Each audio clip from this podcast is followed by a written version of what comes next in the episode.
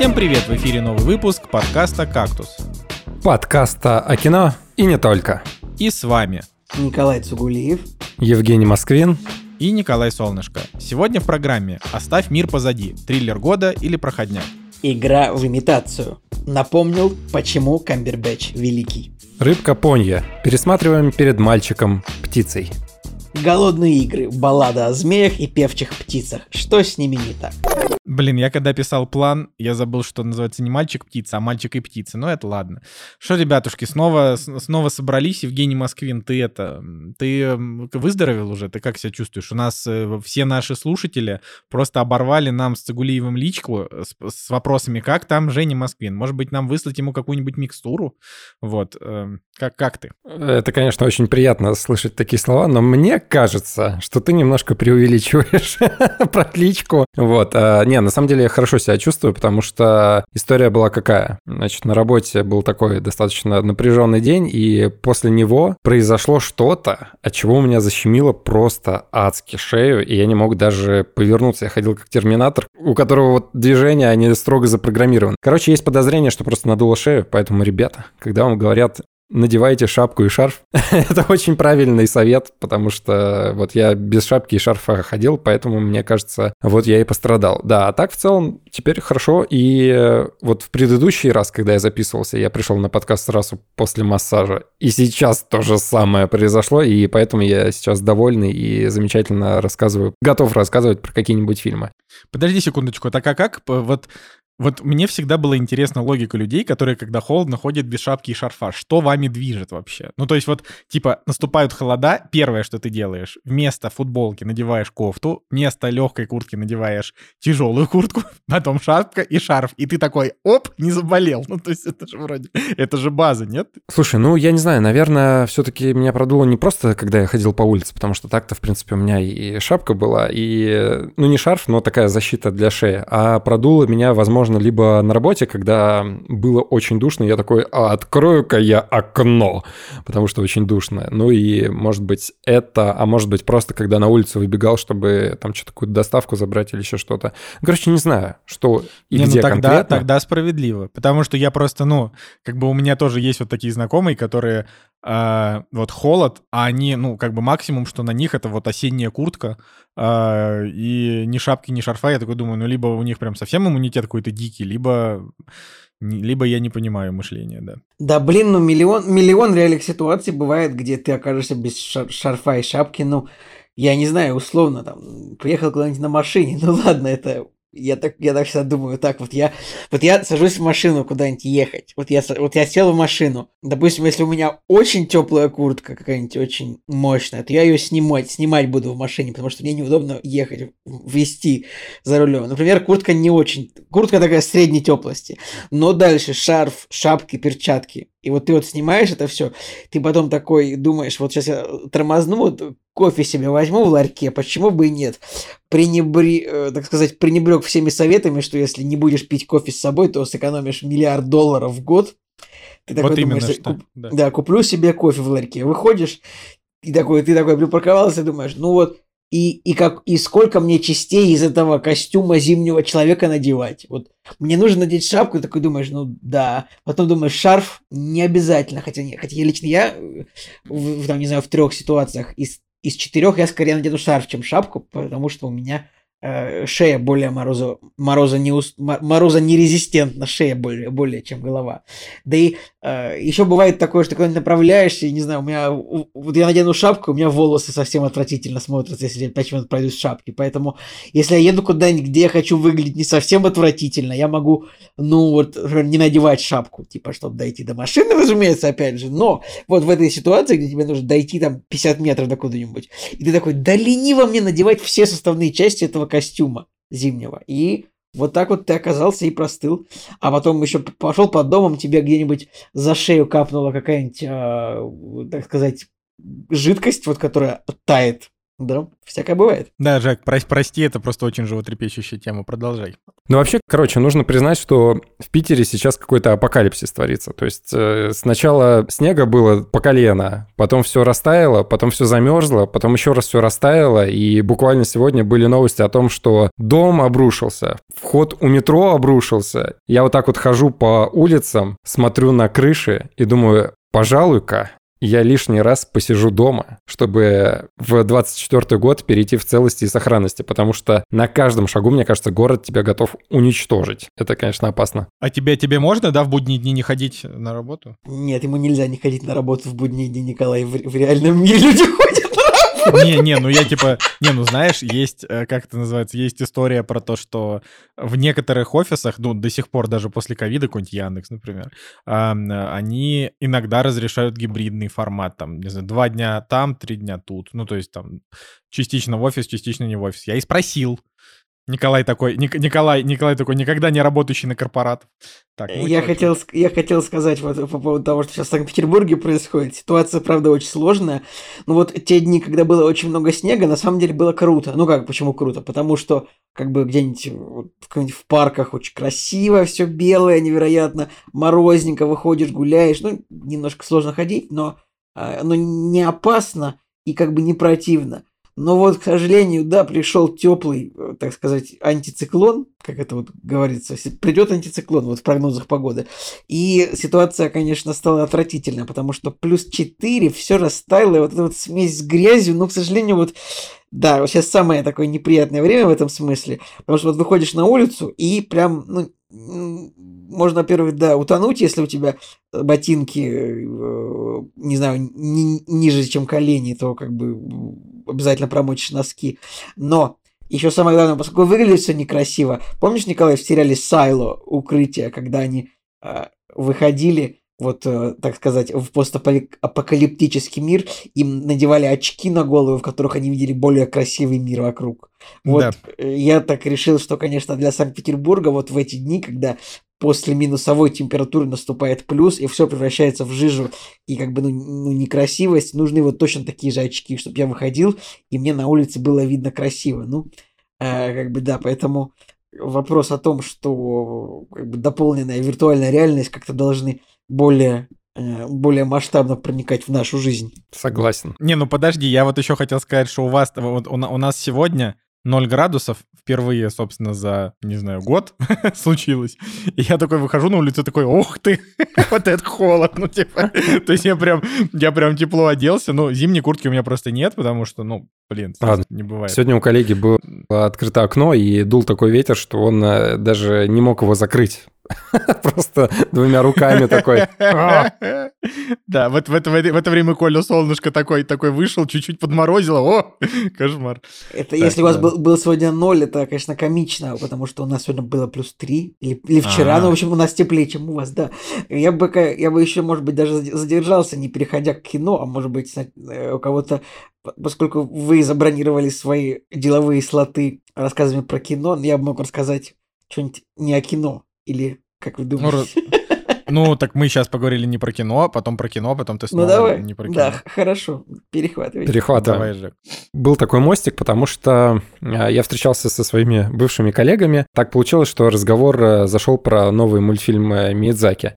И я словил себя на мысли, что я-то его так и не посмотрел, и в кино не пошел, и подумал, ну и ладно, в принципе, мне не особо-то и обидно, потому что я у Миядзаки до этого, ну, судя по кинопоиску, смотрел что-то одно. Но, честно говоря, не помню ничего из того, что я у него смотрел. Да, это, короче, да, смешно и страшно, да. Это, это, у меня закончились слова. Зашел э, разговор про Миядзаки, и я такой, ну, надо что-нибудь посмотреть. И Надя такая, смотрим «Рыбку пони», потому что вроде как это, как говорят знатоки, самый такой детский мультфильм из э, всего того, что у него есть. Ну и что, мы пришли домой, и я такой, ну хорошо, скачиваем. Забавно, что если на Кинопоиске открыть, то постер у этого мультфильма, он прям как-то дико копирует стиль Пиксара.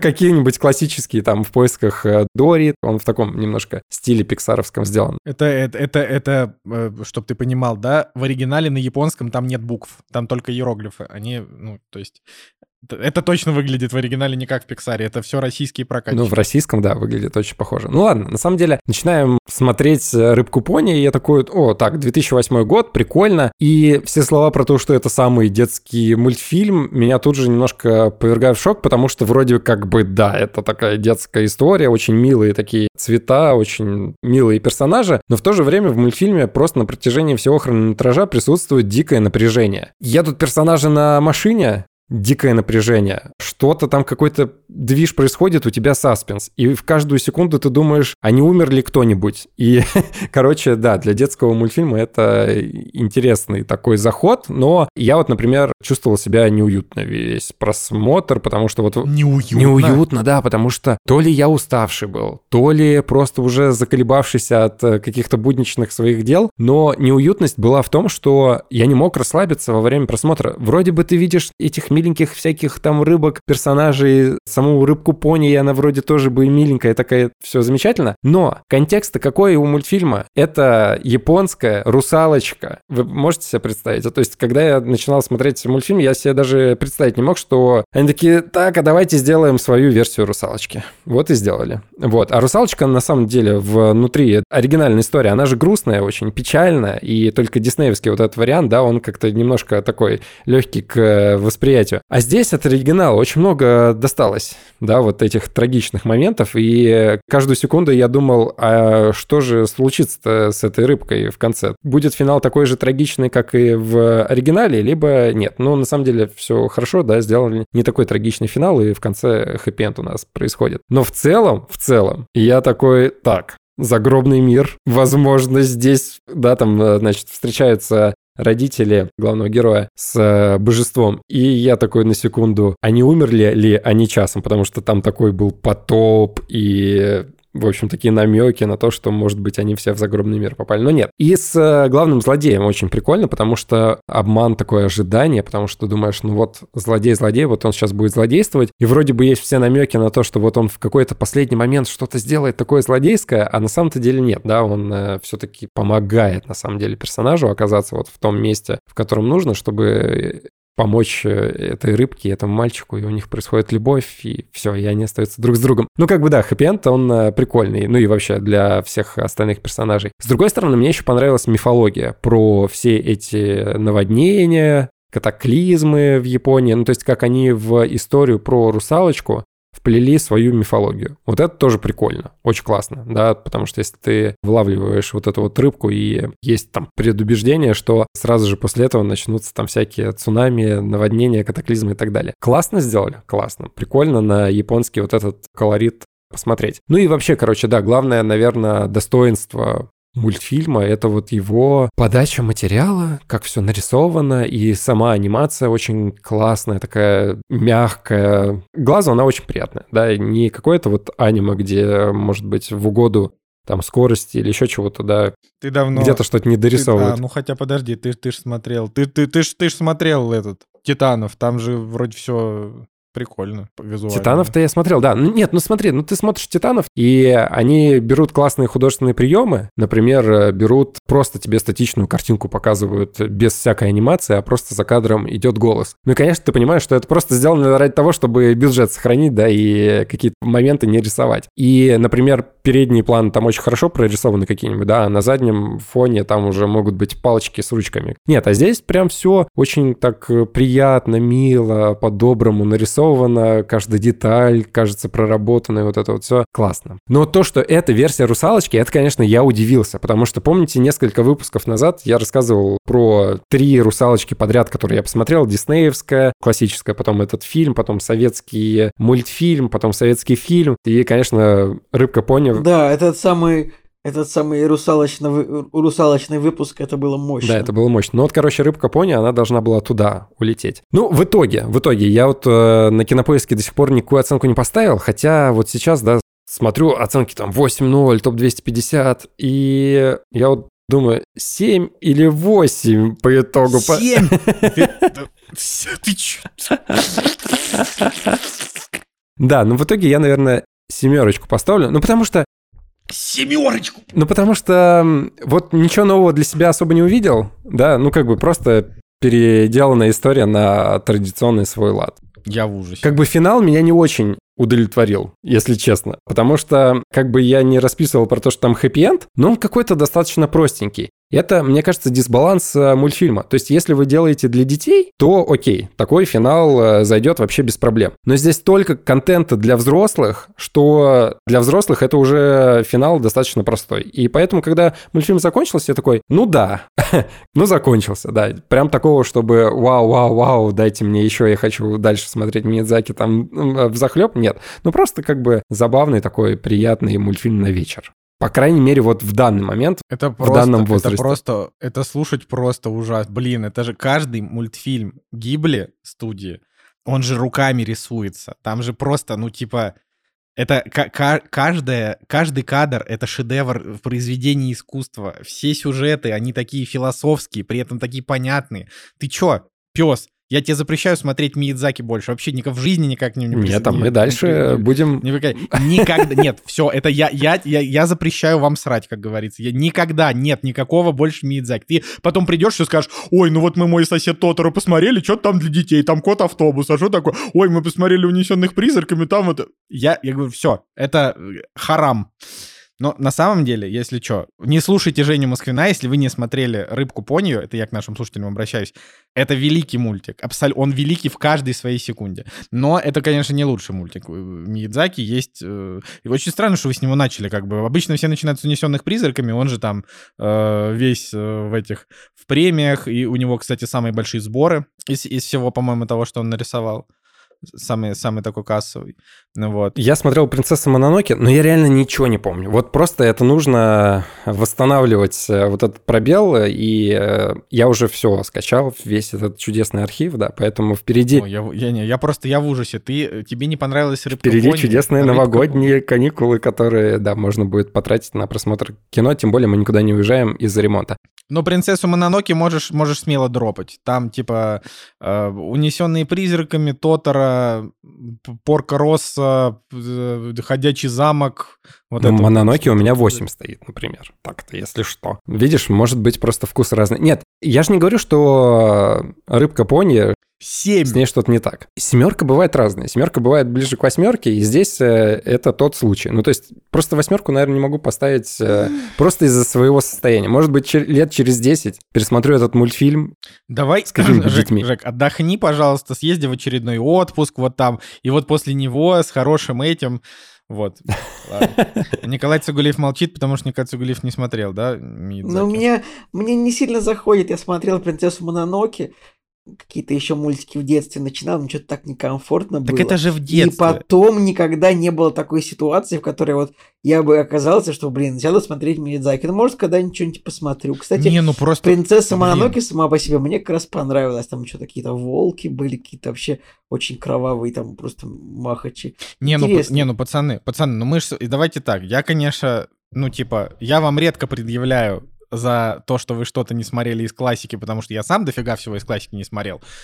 Но, блин, вы же подкастеры. Посмотрите, пожалуйста, Миядзаки. Мне так не ну, нравится, когда ты начинаешь нас отчитывать. Ну, Миядзаки позорить перед... Позорить Нет, перед почему позорить? Так, не, так я сам, просто... нет, я сам позорный. Я сам такой же позорный. Я тоже много чего не смотрел. Вон мы с Скорсезе обсуждали, сколько я всего не видел. И вообще и Спилберга. Я как раз себя вообще никакой ответственности не снимаю. Просто говорю, ну, посмотрите, ну, давайте обсудим. Это же так классно. Ну, типа, э, я бы, не знаю, я бы вот, может быть, посмотри, предложил бы вам «Мальчика и птицу», который вот вышел посмотреть, и еще каких-нибудь два, и может тоже какой-нибудь спешл сделать.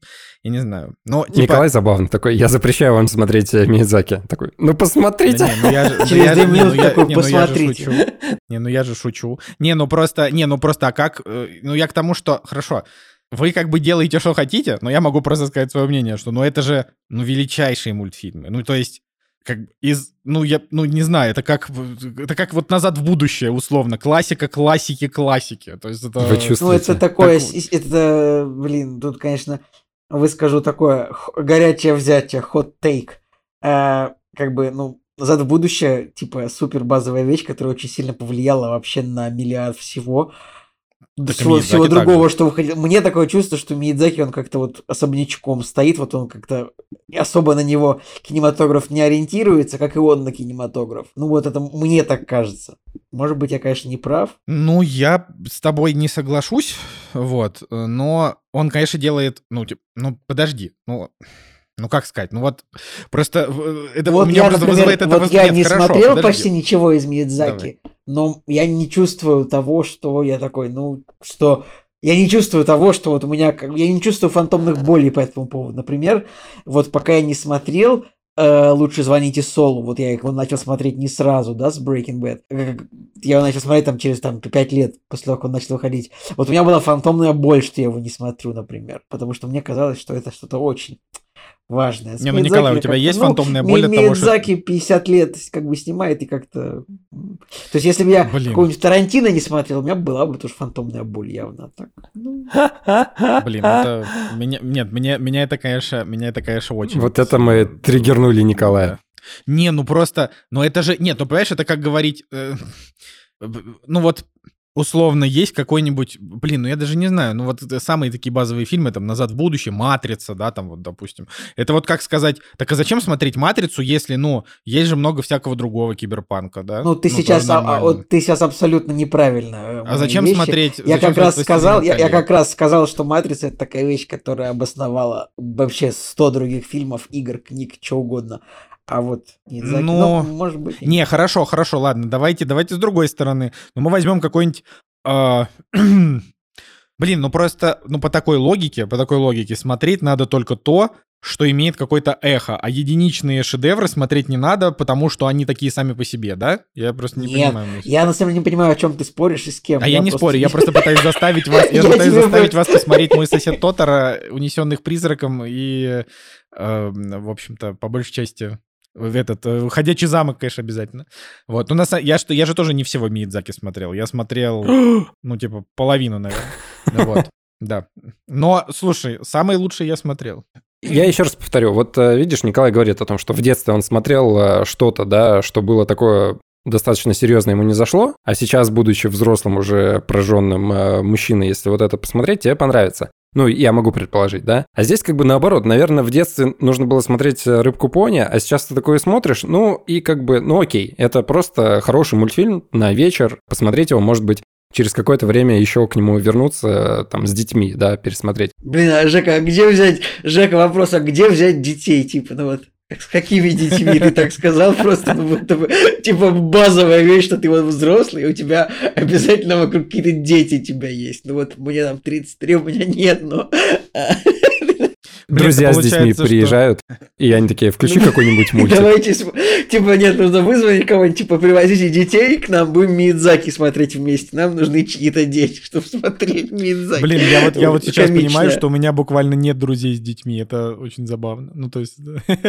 даже если бы я хотел, но, но даже, да я так скажу, даже если бы у меня были друзья с детьми, я бы, конечно, не, не позвал бы Блин, их все равно, кино. э, не будем, давайте, да, хватит про Стартап. чужих детей. Берешь и сдаешь детей в аренду, чтобы люди смотрели Мидзаки с ними. Что-то как-то похоже на human trafficking, что-то очень опасно. Не- Нехорошо Опасно даже. звучит, тебя какие-нибудь мужики, какие-нибудь мужики из штата Юта тебя за жопу схватят, там какой-нибудь Тим. Баллард Я хотел сказать просто, как, же каждый раз, ну, типа, просто э, приносит невероятное удовольствие, когда сказать Николаю Солнышко, типа, да я что-нибудь не видел и, в общем-то, не собираюсь, потому что, типа, в виду имел это произведение. И он такой, как это может быть? Да ты не можешь, так где, как, зачем, как это может быть? И ты такой Вот сидишь следующий, и в следующий раз, следующий раз, когда ты придешь ко мне и скажешь, Николай, вот это надо смотреть, я даже если захочу это смотреть, не буду, и будешь ты также мучиться. Между прочим, Николай Цигулиев меня заставлял слово пацана смотреть. А, я не заставлял тебя его смотреть, я просто тебя... Ты мне а, раз семь написал. Да, я тебя, ну я не заставлял, я тебя как бы попытался а, вразумить то, что... Я, я- короче, я попытался тебя попросить выключить вот предубеждение, которое у тебя появилось. И как бы вот я не говорю, что ты обязан смотреть. Я говорю, нет, Николай, пожалуйста, выключи предубеждение. И ты выключил предубеждение и уже сам захотел посмотреть. Я более хитро поступил. А, Да. В Никогда общем, не заводите деле- подкаст со своими друзьями, господа. Вас будут ждать только разочарования. Ладно, На что, у тебя-то как дела? На самом деле много, много можно всякого веселого рассказать, в принципе. Во-первых, кстати, у нас еще в группе, вот я хочу эту тему поднять, у нас в группе шла полемика, ну как полемика, э, этот вопрос поднимается довольно часто, что мы обсуждаем кино со спойлерами. Я как-то думаю, что ну, нужно как-то бы это...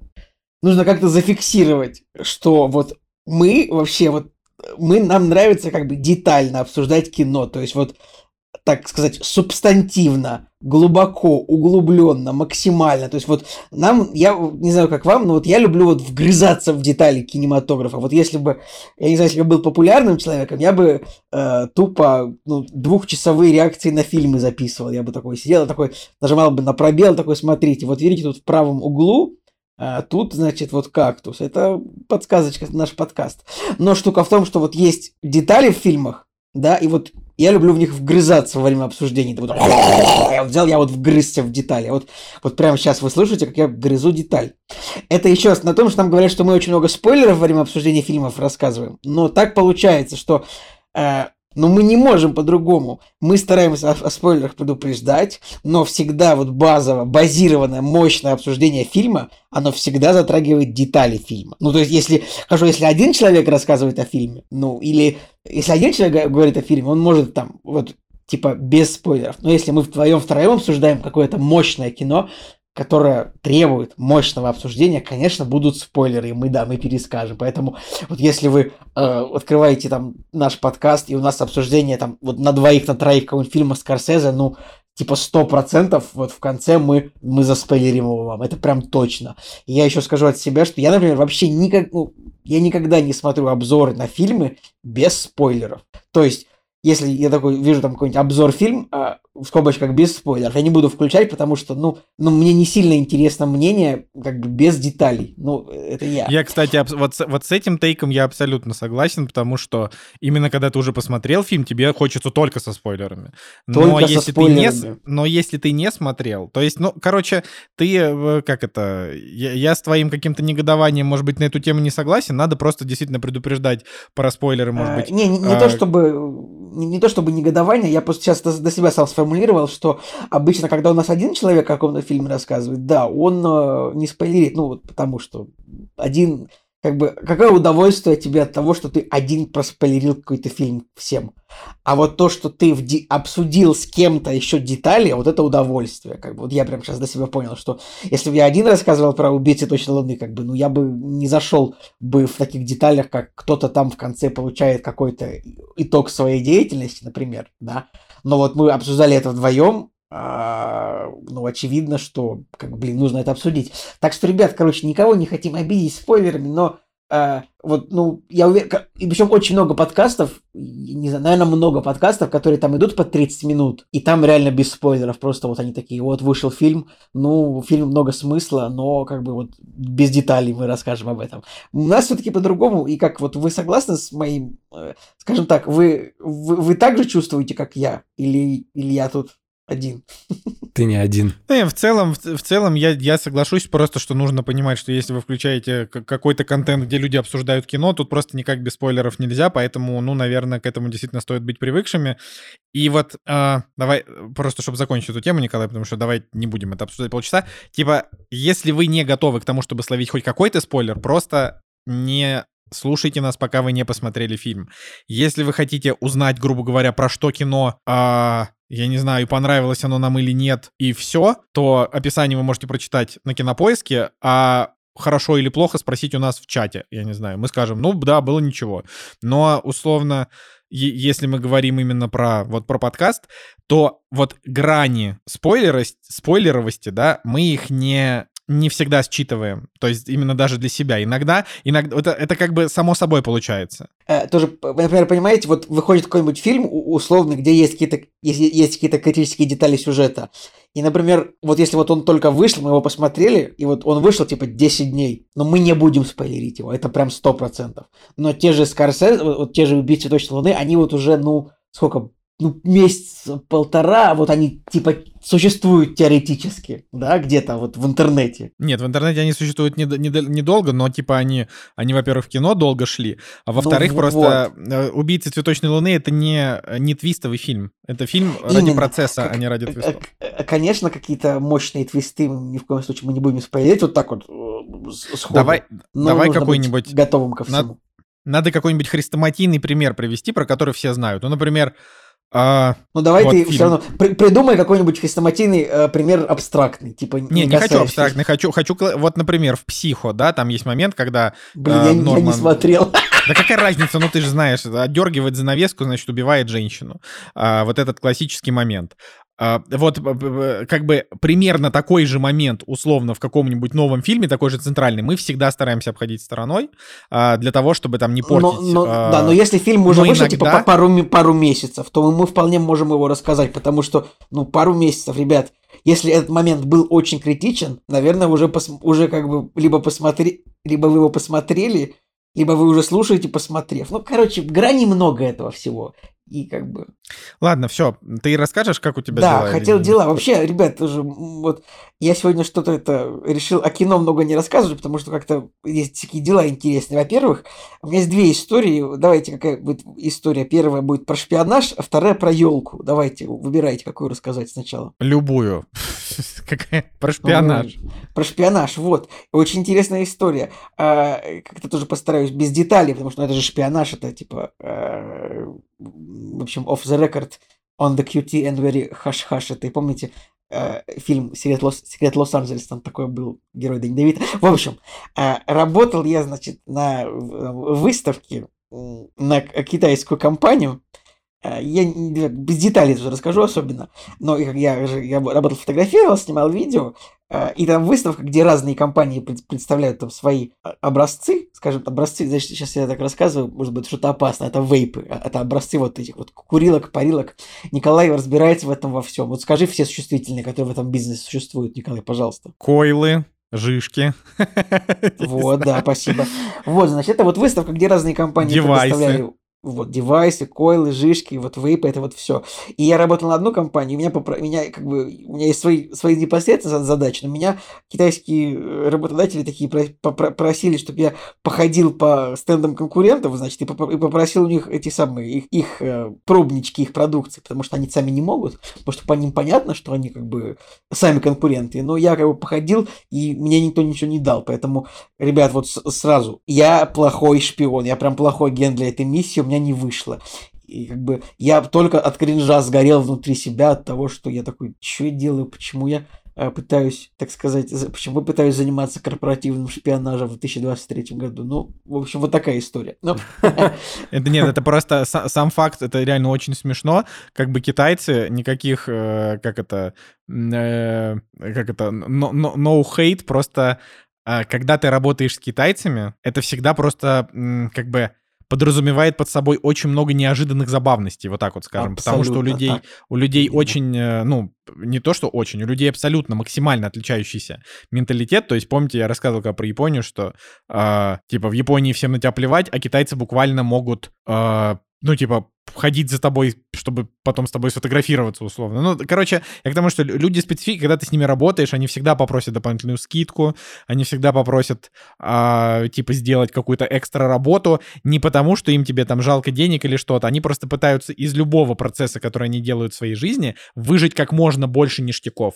Это типа вот это вот то, чем они отличаются. Может быть, конечно, это и делает их нацию великой. Вот. Но да. то, что ты мне и... сказал, я не удивился вообще. И еще, еще вот в этом, да, я причем я, я когда записывал эту историю Николая Солнышко, я говорю, Николай, со мной произошла самая китайская вещь ever, типа вот именно с такой, с такой ремаркой. И еще что было забавно. Значит, ну, вы понимаете, ребятки, если вы были в таких выставках, где какая-то продукция там или какие-то такие штуки, там все компании, которые бывают, они всегда стараются вот ну, на свои стенды привлечь как можно больше посетителей посетителей. Они привлекают обычно как? Ну, призы разыгрывают обычно, там, ну, самое простое. И а, тоже мои, э, мои китайские наниматели, они попросили меня, чтобы я э, ходил с ними по выставке, и где была толпа людей, они спрашивали меня, почему здесь толпа людей? Я такой, и всегда был один ответ, потому что здесь розыгрыш, лотерея, разыгрывают призы. Мы идем дальше, там толпа людей, мне говорят, почему здесь толпа людей? Я говорю, здесь лотерея. Мы идем дальше. Там толпа людей говорит, почему здесь? Я говорю, Здесь лотерея, разыгрывают призы. И самое было смешное, что вот э, один из... В общем, короче, китайский работодатель не понимал, что такое лотерея. Я не знаю, как бы, правда ли... Я такой, ну вот они... Я пытаюсь по-английски мыслить. Ну вот, значит, вот этот вот барабан туда, значит, кидают бумажку с именем и призы. И я, я, я до, до конца не уверен, что все-таки меня поняли. Ладно, все. История про шпионаж закончена. Давайте я вам еще расскажу про елку, потому что это было из прошлого или из позапрошлого выпуска. Я уж не помню, когда я вам жаловался а, о том, что елку купить сложно. Я вам жаловался ведь на этом, когда всем или только Николаю? Мне кажется, ты только жаловался, да? Да, жаловался, жутко, жутко подорожали елки. Ну ладно, собрался с мыслями, э, значит, собрал волю в кулак и купил елку. Пихту, очень хорошую, очень красивую. И тут еще самое смешное, тут есть еще маленький, маленький забавный факт. Вот у меня Аня начала несколько лет назад коллекционировать фарфоровые елочные игрушки. Они супер красивые, как бы такие, как бы крафтово-винтажные. Ну, там одна игрушечка стоит в среднем 2000 рублей. И она уже собрала этих игрушек, ну, я не знаю, э, э, э, ну, много, штук 15 у нее их есть. Они такие в советском стиле, их делает одна конкретная фирма в Петербурге или в Москве, не понимаю, где фирма находится, но, в общем, делает там такие всякие там луноходы, спутники, там какая-нибудь скорая помощь, там какой-нибудь моряк, ну, такие вот игрушки, но как бы они в советском духе, но вот сделаны современно и красиво. И, и, и еще Аня говорит такая, моя мама достала, привезла там из нашего, из, из города, там откуда вот они приехали, привезла коробку старых наших советских игрушек, они классные, сейчас мы пойдем их заберем. И я такой, ну, интересно, посмотрим. И, в общем, мы достали старые советские игрушки, ну, именно, именно прям советские, прям оригинал, так сказать, совет-мейд э, елочные игрушки. И они оказались вот типа дико кринжовыми, криповыми в духе вот криповых советских мультиков. Вы помните, есть вот это вот э, топ криповых советских мультиков, какой-нибудь условный потец. Понимаете, о чем я? Понимаю. Николай, знаешь ты... Кто условный? Ну, короче, вот гугли, вот прямо сейчас гугли советский мультик «Потец». Странное слово, но а, оно так и звучит. Вот это, это типа считается, э, считается самым mm. э, криповым и страшным советским мультиком, да.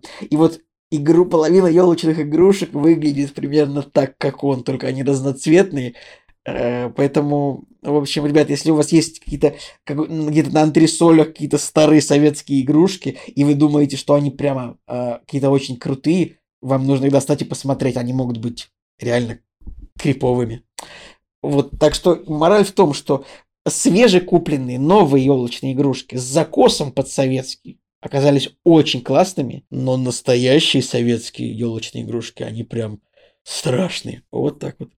Я на самом деле вот так как, ну, так как я сам елку вот сам свою собственную елку я, наверное, никогда в жизни не наряжал. Вот именно такую. Ну, потому что, во-первых, а, когда мы жили в Москве, мы типа на Новый год мы чаще всего приезжали в Петербург, кроме, по-моему, ковидного года, э, и там всегда мама уже наряжала елку. А в Москве мы один раз, ну, типа, отпраздновали Новый год, потому что, опять же, ковид, а, случился там у, у нашей семьи в Петербурге, мы типа решили не приезжать, и тогда мы м, праздновали Новый год у наших друзей, у которых тоже была наряжена елка. Поэтому я вот понимаю, что я, например, за всю свою жизнь я ни разу не наряжал елку, как бы вот которая стояла бы у нас в квартире, по своему какому-то собственному желанию. Но мы один раз купили шарики, э, из, ну, знаете, типа такие шарики в стилистике друзей. Там одна с, э, ну, типа, с, с дверью, ну, понимаете, да? То есть да, не, да, не вида двери, а просто это все шарики, но они как с какими-то разными рисунками. Короче, это а, Блин, Николай, вот, ну, ты, ты вот ни разу не наряжал елку, я бы сказал тебе, что это такое же вот жизненное такое вот э, упущение примерно как Миязаки не посмотреть. Ну ладно, в общем. Не, ну слушай, я наряжал елку с родителями, условно. Я слышал, Знаешь, для того, чтобы нарядить... Типа, типа, типа, чтобы посмотреть Миядзаки, тебе нужно просто сесть и посмотреть Миядзаки. Для того, чтобы тебе нарядить свою собственную елку, тебе нужно в своей собственной квартире, в которой ты живешь, купить елку, купить игрушки и нарядить. Вот. Да, а я да. еще на самом деле просто мне просто настолько лень вот этим всем заниматься тоже. Я такой, ну, то есть мы могли бы, например, купить елку вот к нашему текущему Новому году, который вот у нас сейчас. Но мы что-то подумали, ну, ну, мы, не, ну, мы, конечно, мы, мы, мы всегда украшаем квартиру, то есть всегда там вешаем всякую мишуру и шарики тоже там и так далее. Именно вопрос именно в елке.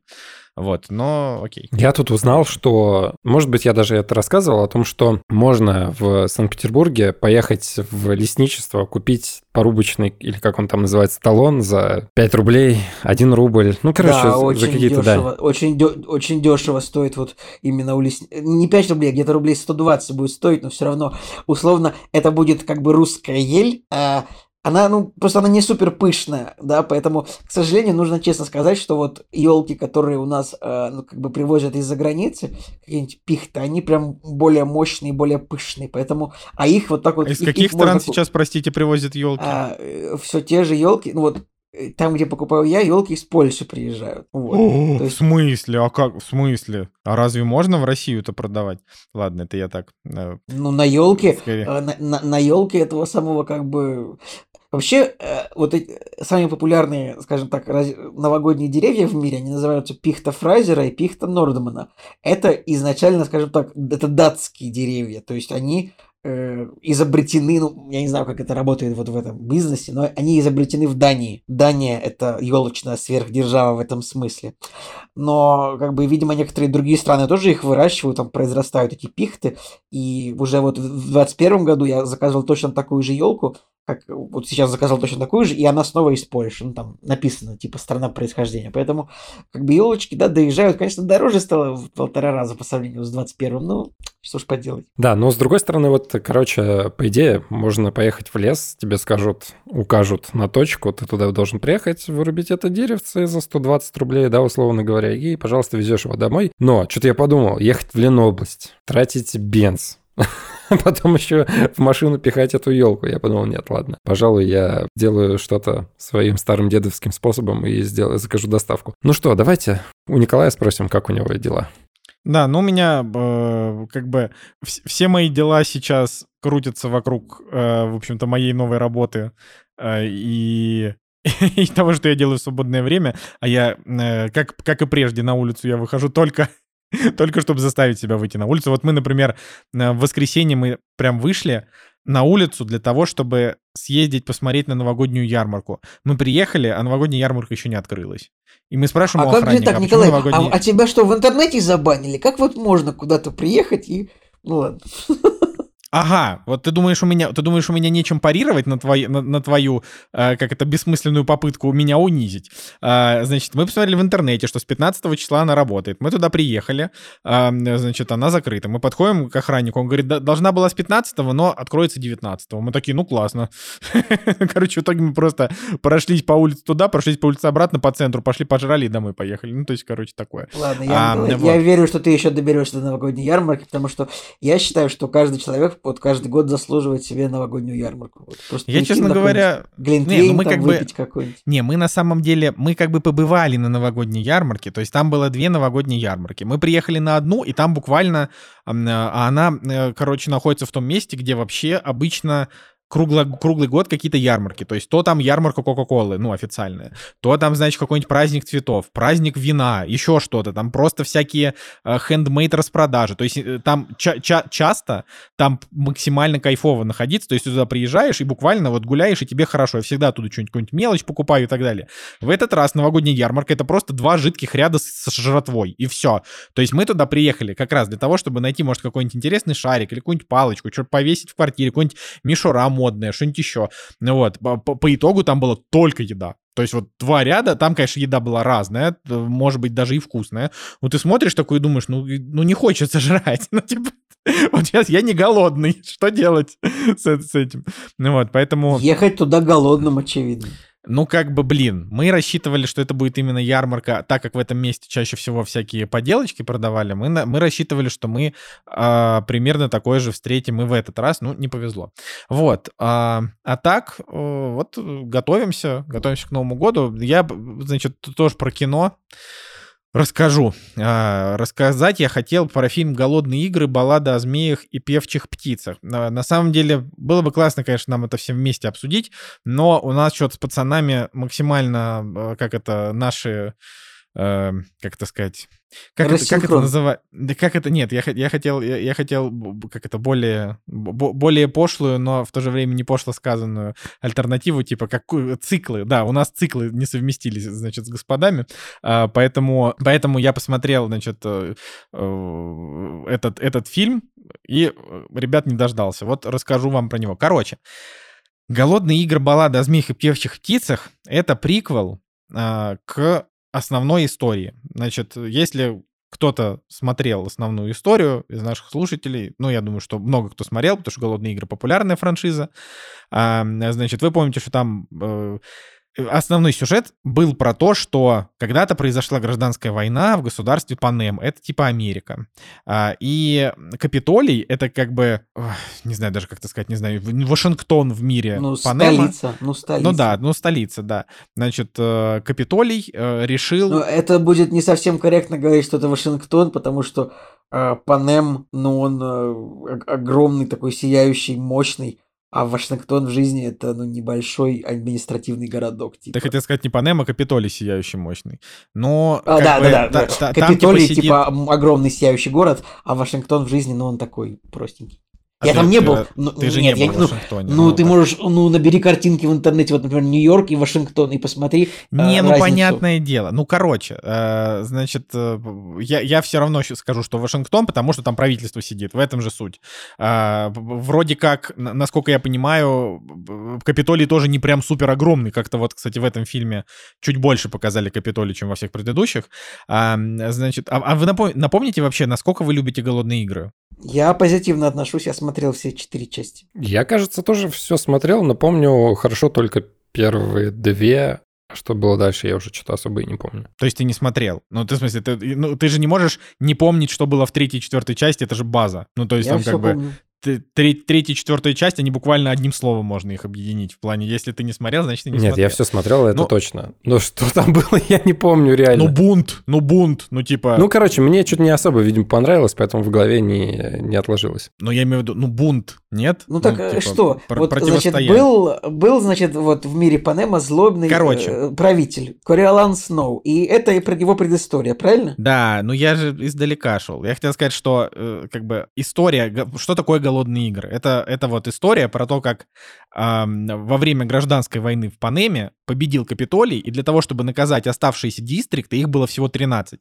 13 дистрикт уничтожили полностью, я так понимаю, всяким каким-то какой-то ядерной бомбой или чем-то там, а остальные 12 дистриктов, э, значит, их, их наказали, э, чтобы раз в год они отдавали по одному мальчику и одной девочке значит, возраста, я так понимаю, до 16 лет, на как бы арену королевской битвы, чтобы они друг друга насмерть убивали. И один победитель, в общем, вот он там, э, значит, продолжает жить. И то, как он продолжает жить, это, это нам тоже показывали как бы в основной тетралогии. Ну, вообще это как бы трилогия, просто третий фильм на два фильма разделили.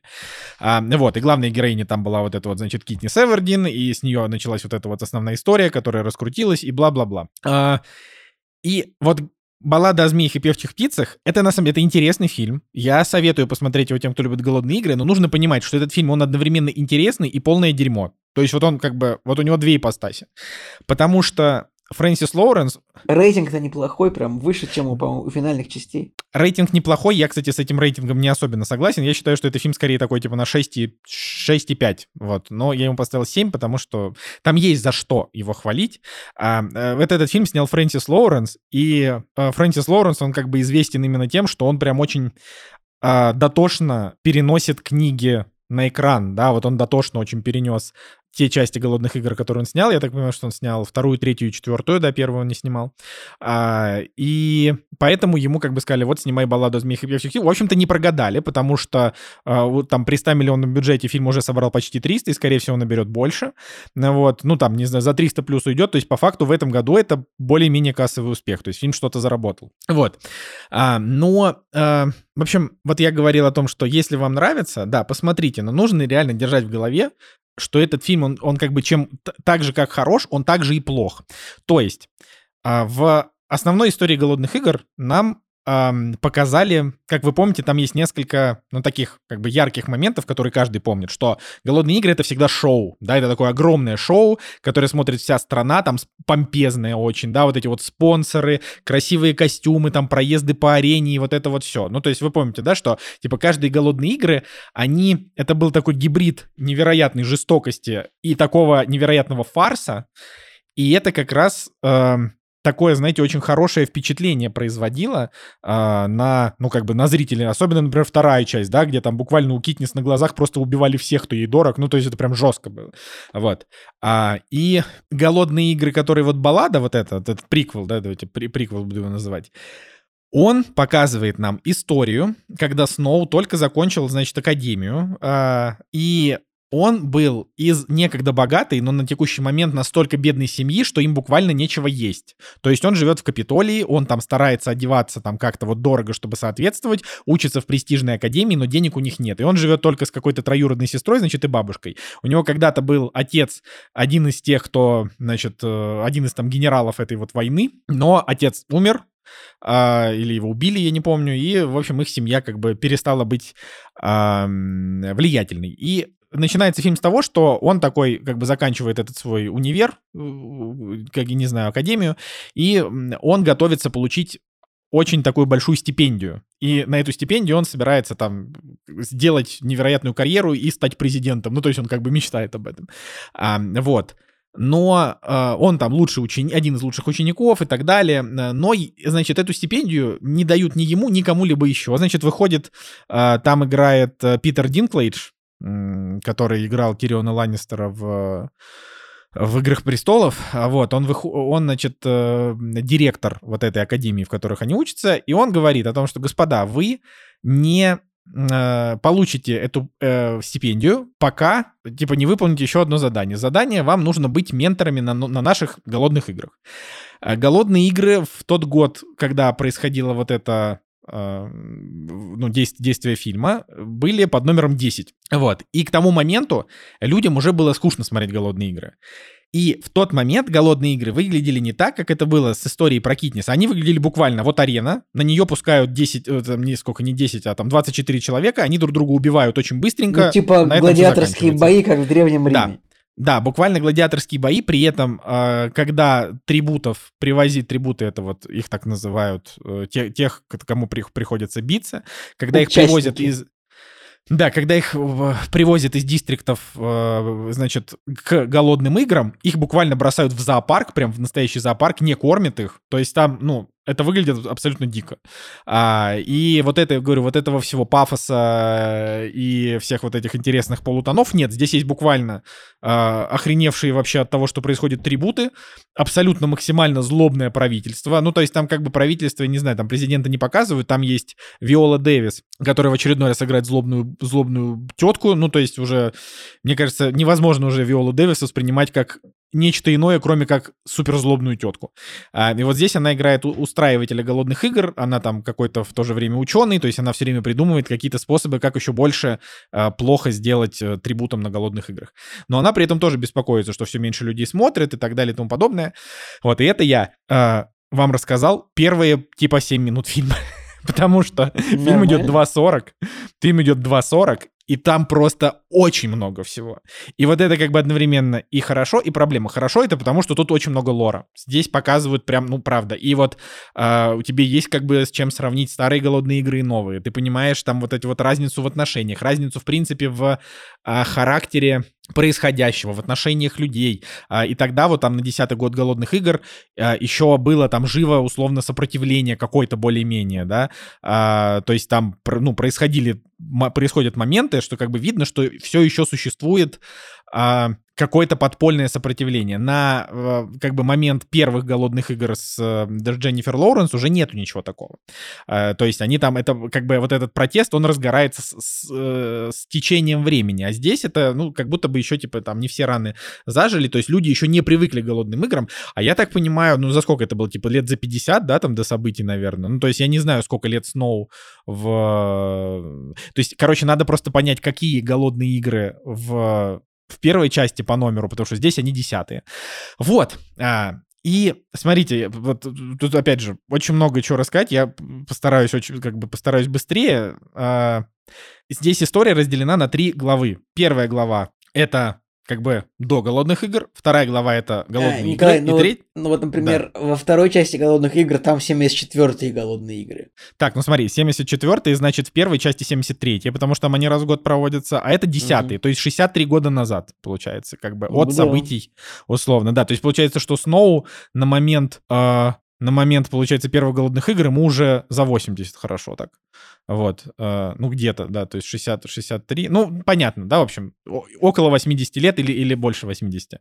А, интерес... Что сделал Фрэнсис Лоуренс хорошо, да? Он, э, он изобразил, он смог снять э, вот этого Тома Блайта, который играет, э, который играет, собственно, Кориолана Сноу, так, чтобы мы какое-то время ему прям сопереживали. То есть ты понимаешь, что это тот человек, который станет плохим, но пока он делает то, что делает в течение фильма, ты за него все-таки болеешь. Так вот, возвращаемся к тому, что фильм разделен на три части, и он разделен на три части не просто так. Значит, там есть девушка из 12-го дистрикта, и она такая прям супер бунтарка, она там поет песни своим невероятно красивым голосом, и, значит, зрители это примечают, и рейтинги начинают немножечко расти, да, прям буквально с самого начала. А, и у Кориолана самом, ну, возникает такая идея. Надо, чтобы, значит, эта девушка победила. А она как бы, это та девушка, которую прям к нему приставили, потому что директор сказал, что вы должны быть менторами голодных, э, значит, менторами трибутов на голодных играх. А, значит, и вот к нему приставили ее, а она, конечно, невероятная красотка. Рэйчел Зеглер, она, в принципе, девушка симпатичная, но в этом фильме на фоне именно вот того, что там происходит, она выглядит прям как ангел. То есть не в плане того, что Понимаете, как бы, когда вокруг все либо уродливые, либо непримечательные, либо какие-то фриковые. Но, кстати, тогда не было еще вот этого, вот этой фриковости Капитолия. То есть в Капитолии все выглядели плюс-минус как просто обычно. Ничего особенного. Там было несколько таких как бы персонажей, таких чуть более э, вычурных, но нет. Не, не, не то, как вы это запомнили, вот эти люди с лицами тигров, и вот этого всего не было. Но как бы на их фоне Рэйчел Зеглер выглядит, ну, прям волшебно. То есть она именно... Ее специально специально такой сделали, она прям вот у нее огромные глаза, сильный голос, она такая красивая, невинная, молодая, вот, вот это вот все. И, значит, конечно, он в нее влюбляется. И он такой думает, надо, чтобы, значит, и она спаслась, и если, ну, то есть она выиграла голодные игры. И, соответственно, если она выиграет голодные игры, то я получу стипендию вин-вин, короче, ситуация. И вот как бы за тем, что происходит в фильме первую половину, ты смотришь с большим интересом. Потом он начинает немножко проседать, и в куске с голодными играми он действительно проседает, прям вот так хорошенечко проседает, минут на 20 он проседает, то есть ты думаешь, блин, а чё бы, уже пора бы закончить, а там все происходит и происходит. А, и при этом, опять же, если голодные игры в фильмах с Дженнифер Лоуренс, они там были еще такие, знаете, все довольно изобретательные, то есть то герои, а, там, не знаю, им, не, им нечего пить, э, Китнис присылают эту штуку, которую она втыкает в дерево, оттуда там капает вода, да, и, ну, то есть это есть какое-то движение. Здесь, например, это обыгрывается так, что тогда только-только в этот год придумали трибутам отправлять какие-то подарки от спонсоров, и воду, которую им несли дроны, они буквально, эти дроны просто убивали трибутов, потому что они были плохо настроены. То есть они налетали на них и, ну, понимаете, да? Вот, и вода разбивалась. Ну, короче, то есть это все, все было еще очень так несуразно. Вот, и очень сильно растянули вторую часть. А вот третья часть, про которую я вообще не буду говорить ничего с точки зрения сюжета, это, конечно, абсолютный кринж, потому что вот она как бы идет, и тебе интересно, что, что в ней происходит именно с точки зрения общего сюжета, но потом то есть, вы ребята, фильм два с половиной часа идет, сюжет просто рассыпается на кусочки, и под конец он просто рассыпается вообще намертво. И ты как бы сидишь такой перед экраном и такой думаешь, а зачем я смотрел предыдущие два часа, если оставшиеся полчаса просто вообще ничего не учли, ничего не сделали, все испортили. Зачем? Почему? Что это такое? Ничего не понимаю. Значит, я обратился к, к друзьям, которые прочитали книгу, и они сказали, вот то, те же самые эмоции от книги. Ты читаешь книгу, и она заканчивается просто через задницу. Ну, то есть как будто бы э, Сьюзен Коллинз, которая написала ее в 2020 году, или ну, там написала раньше, выпустила в 2020, как будто она просто не понимала, что делать, и завершила, как завершиться. Именно поэтому я могу сказать, что это как бы, ну, глобально, это не очень удачный фильм, потому что история в нем дурацкая. Но развитие, да, то, как это снято, то, как актеры сыграли, плюс очень много лора, это приносит удовольствие. Поэтому вот такие чувства. Ну, то есть, вот да, наверное, все, что я могу сказать. Получается, иногда лучше отступить от книги, от оригинала, и сделать по-своему, чтобы было еще... А можно ждать, типа, вторую часть этого фильма? Ну, или... А, не-не-не, вот... она, это у нее там, короче, там просто конец, где он стоит в кадре и такой... Так, ну, типа, это, но не но я имею в виду, это, это, спойлер, это, это, воп- нет, смотрите, это фильм про то, как это фильм про становление будущего злодея. Он заканчивается становлением будущего злодея. Все, как бы. Ну, ладно. Вопрос, то есть там нет ничего абсолютно, никак, никаких именно удивительных моментов касаемо Сноу. То есть ты ждешь весь фильм, что, ну, это закончится тем, что он как бы станет злодеем. Но как бы здесь это не здесь не это важно. Тут у этого фильма есть несколько сюжетных линий, да, как бы, которые идут. И все эти сюжетные линии, они заканчиваются как-то странно. Ну, то есть, знаете, заканчиваются так, как будто бы человек, который начал их придумывать, начал за здравие, а кончил за упокой. Это просто не так часто встречается, потому что, ну, как бы, есть ли у вас там, не знаю, большие претензии к тому, как закончили Гарри Поттер? Нет. Можно предъявить Джоан Роллинг за то, что она убила, я не знаю, там, а, одного из братьев Визли, там, Люпина и Тонкс и так далее. Но это другое. Это она как бы, она типа скорее там начернила всякого. Но при этом э, финал с точки зрения логики, с точки зрения развития персонажей, он хороший. А здесь финал просто, ну, недоделанный. Как будто бы она, не знаю, последнюю эту, последнюю треть она просто отдала, я не знаю, каким-нибудь этим литературным, как их называют, призраком, да? А, Ну, короче. называют их немножко по-другому, но... Не, ну есть же, ну есть же. Есть, э, ну, типа, Гострайтером, это- да, гострайтером. Короче, вот как будто так случилось. Вот, при этом, опять же, я все равно, если вам нравятся голодные игры, я советую посмотреть. Потому что это просто интересно смотреть, ну, типа, в целом, да, опять же, очень круто как бы погрузиться в эту вселенную с другой стороны и посмотреть на нее вообще в другом временном промежутке. Ну, то есть это как, знаете, типа, почему интересно было смотреть «Фантастические твари» один, да? Потому что это как бы тот же мир Гарри Поттера, который мы любим, но сто лет назад, когда еще там, не знаю, другие времена, другие нравы э, и прочее, прочее, другой сеттинг. Вот здесь как бы по факту тоже, то есть знакомая тебе история, голодные игры, Панем, значит, вот э, и так далее, но по-другому. И вот это прикольно. Но я, правда, я очень сильно расстроен тем, насколько... То есть они еще, ну, опять же, собрали хороших актеров. Там и Джейсон, Джейсон Шварцман играет, и Виола Дэвис там играет, э, и Питер Динклейш там играет. Как бы, ну, то есть ты... И ты как бы ждешь, что будет вот нечто такое близкое все-таки к, э, ну, по качеству, да, по качеству проработки, к э, оригинальным голодным играм, где там, извините, Филипп Сеймур Хоффман классный, да, там, где... э, я забыл, как зовут, Элизабет Бэнкс, да, там играет. Вуди А, Харрельсон. И да, Вуди Харрельсон. То есть вот там как бы ты вот ты вот смотришь, туда как бы собрали хороших актеров и сделали не, ну, недешево. То есть это не прям хреновый кидалт. Да, это прям такой мощный кидалт со всеми его значит, э, вытекающими. Вот, а баллада о змеях и певчих птицах это совершенно не обязательный приквел, говорю, и вот единственное, ради чего его стоит смотреть, и он зарабатывает вполне свою там семерку за это, за вот проработку, потому что там много всего, все показывают, ты как бы с него выходишь с, с полноценным представлением того, как функционировал этот мир, типа вот 63 года назад до событий. Но сама история, вот мне просто интересно будет ваше мнение послушать, потому что у меня от самой истории просто задница сгорела. То есть он как бы заканчивается, я такой, подождите, ну такая... Так я примерно. Так что вот, я все. Ну хорошо, я буду смотреть, но чуть позже. Блин, была, будет ли IMAX-версия или нет? Ладно. Она, зачем она тебе? Ну, в смысле, блин, когда ты дома скачиваешь на телек обычный фильм, у тебя огромные черные полосы. В IMAX-версии обычно ну, их меньше. Вот. Поэтому более классно. Жак, я ж прав? Правильно Блин. говорю? Правильно говоришь. Видишь, какие мы требовательные стали? Чтобы IMAX-версии выходили, субтитры. Вообще, нормальные вы такие вообще охреневшие пираты. Я вообще даже не видел, чтобы IMAX-версии на торрентах раздавали. А, Всегда есть. Ладно. Че, поехали быстренько очень по премьерам. Вот. э, и дальше. Никто не ждал, но они наступили. Премьеры недели. Да, ну что, кратенько, как и обещали, поговорим про премьеры. Ну и главное в российском прокате это «Феррари», фильм Майкла Мана с Адамом Драйвером, Пенелопой Круз и еще кучей клевых актеров. И меня, как э, любителя автоспорта, это не может не радовать, потому что у нас за последнее время очень много выходит контента по гонкам всяким разным, по всяким сериям, и байопики различные, и они все хорошего качества. Ну, плюс-минус, да. У нас что, недавно Ламборгини был, теперь про Феррари.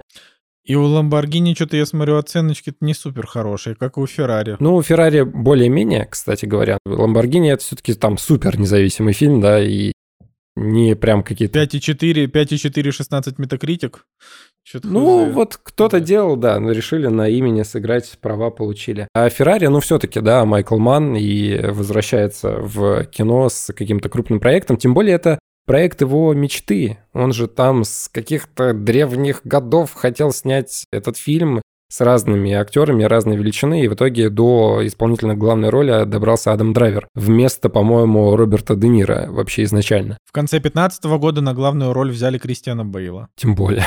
15 год, когда это было. Потом вместо него взяли Хью Джекмана, а потом уже Адама Драйвера. Все. На Майкла Мана все еще мне интересно посмотреть, даже если это будет что-то в районе 7. Трейлер неплохой. Я понимаю, что выше головы картина не прыгнет, но давайте будем честными. Вроде бы даже, да, как-то интересно посмотреть на Феррари и предысторию, тем более она полна трагичных поворотов э, в его судьбе, поэтому почему бы и нет. Ну и в целом, дальше у нас э, все русские какие-то фильмы идут, даже в прокате на этой неделе будет два фильма с Яном Цапником, которые на Кинопоиске, по-моему, друг за другом идут, я такой, да, понятно, вот, вот что нас ожидает э, помимо Феррари. Но я еще все-таки на один фильм обратил внимание. Не буду говорить про «Последний стрелок» с Пирсом Броснаном. Короче, фильм называется «Великий беглец», и это очень интересно, что фильм с Майклом Кейном в главной роли и с Пирсом Броснаном, они вышли одновременно, и они по одной и той же истории про ветерана военных действий, который сбежал из дома престарелых во Францию. Я-то хотел рассказать про свое любимое, про индийское кино. Короче, на этой неделе выходит фильм, он называется «Дунки». Мгм. Что о нем нужно знать? Во-первых, то, что там играет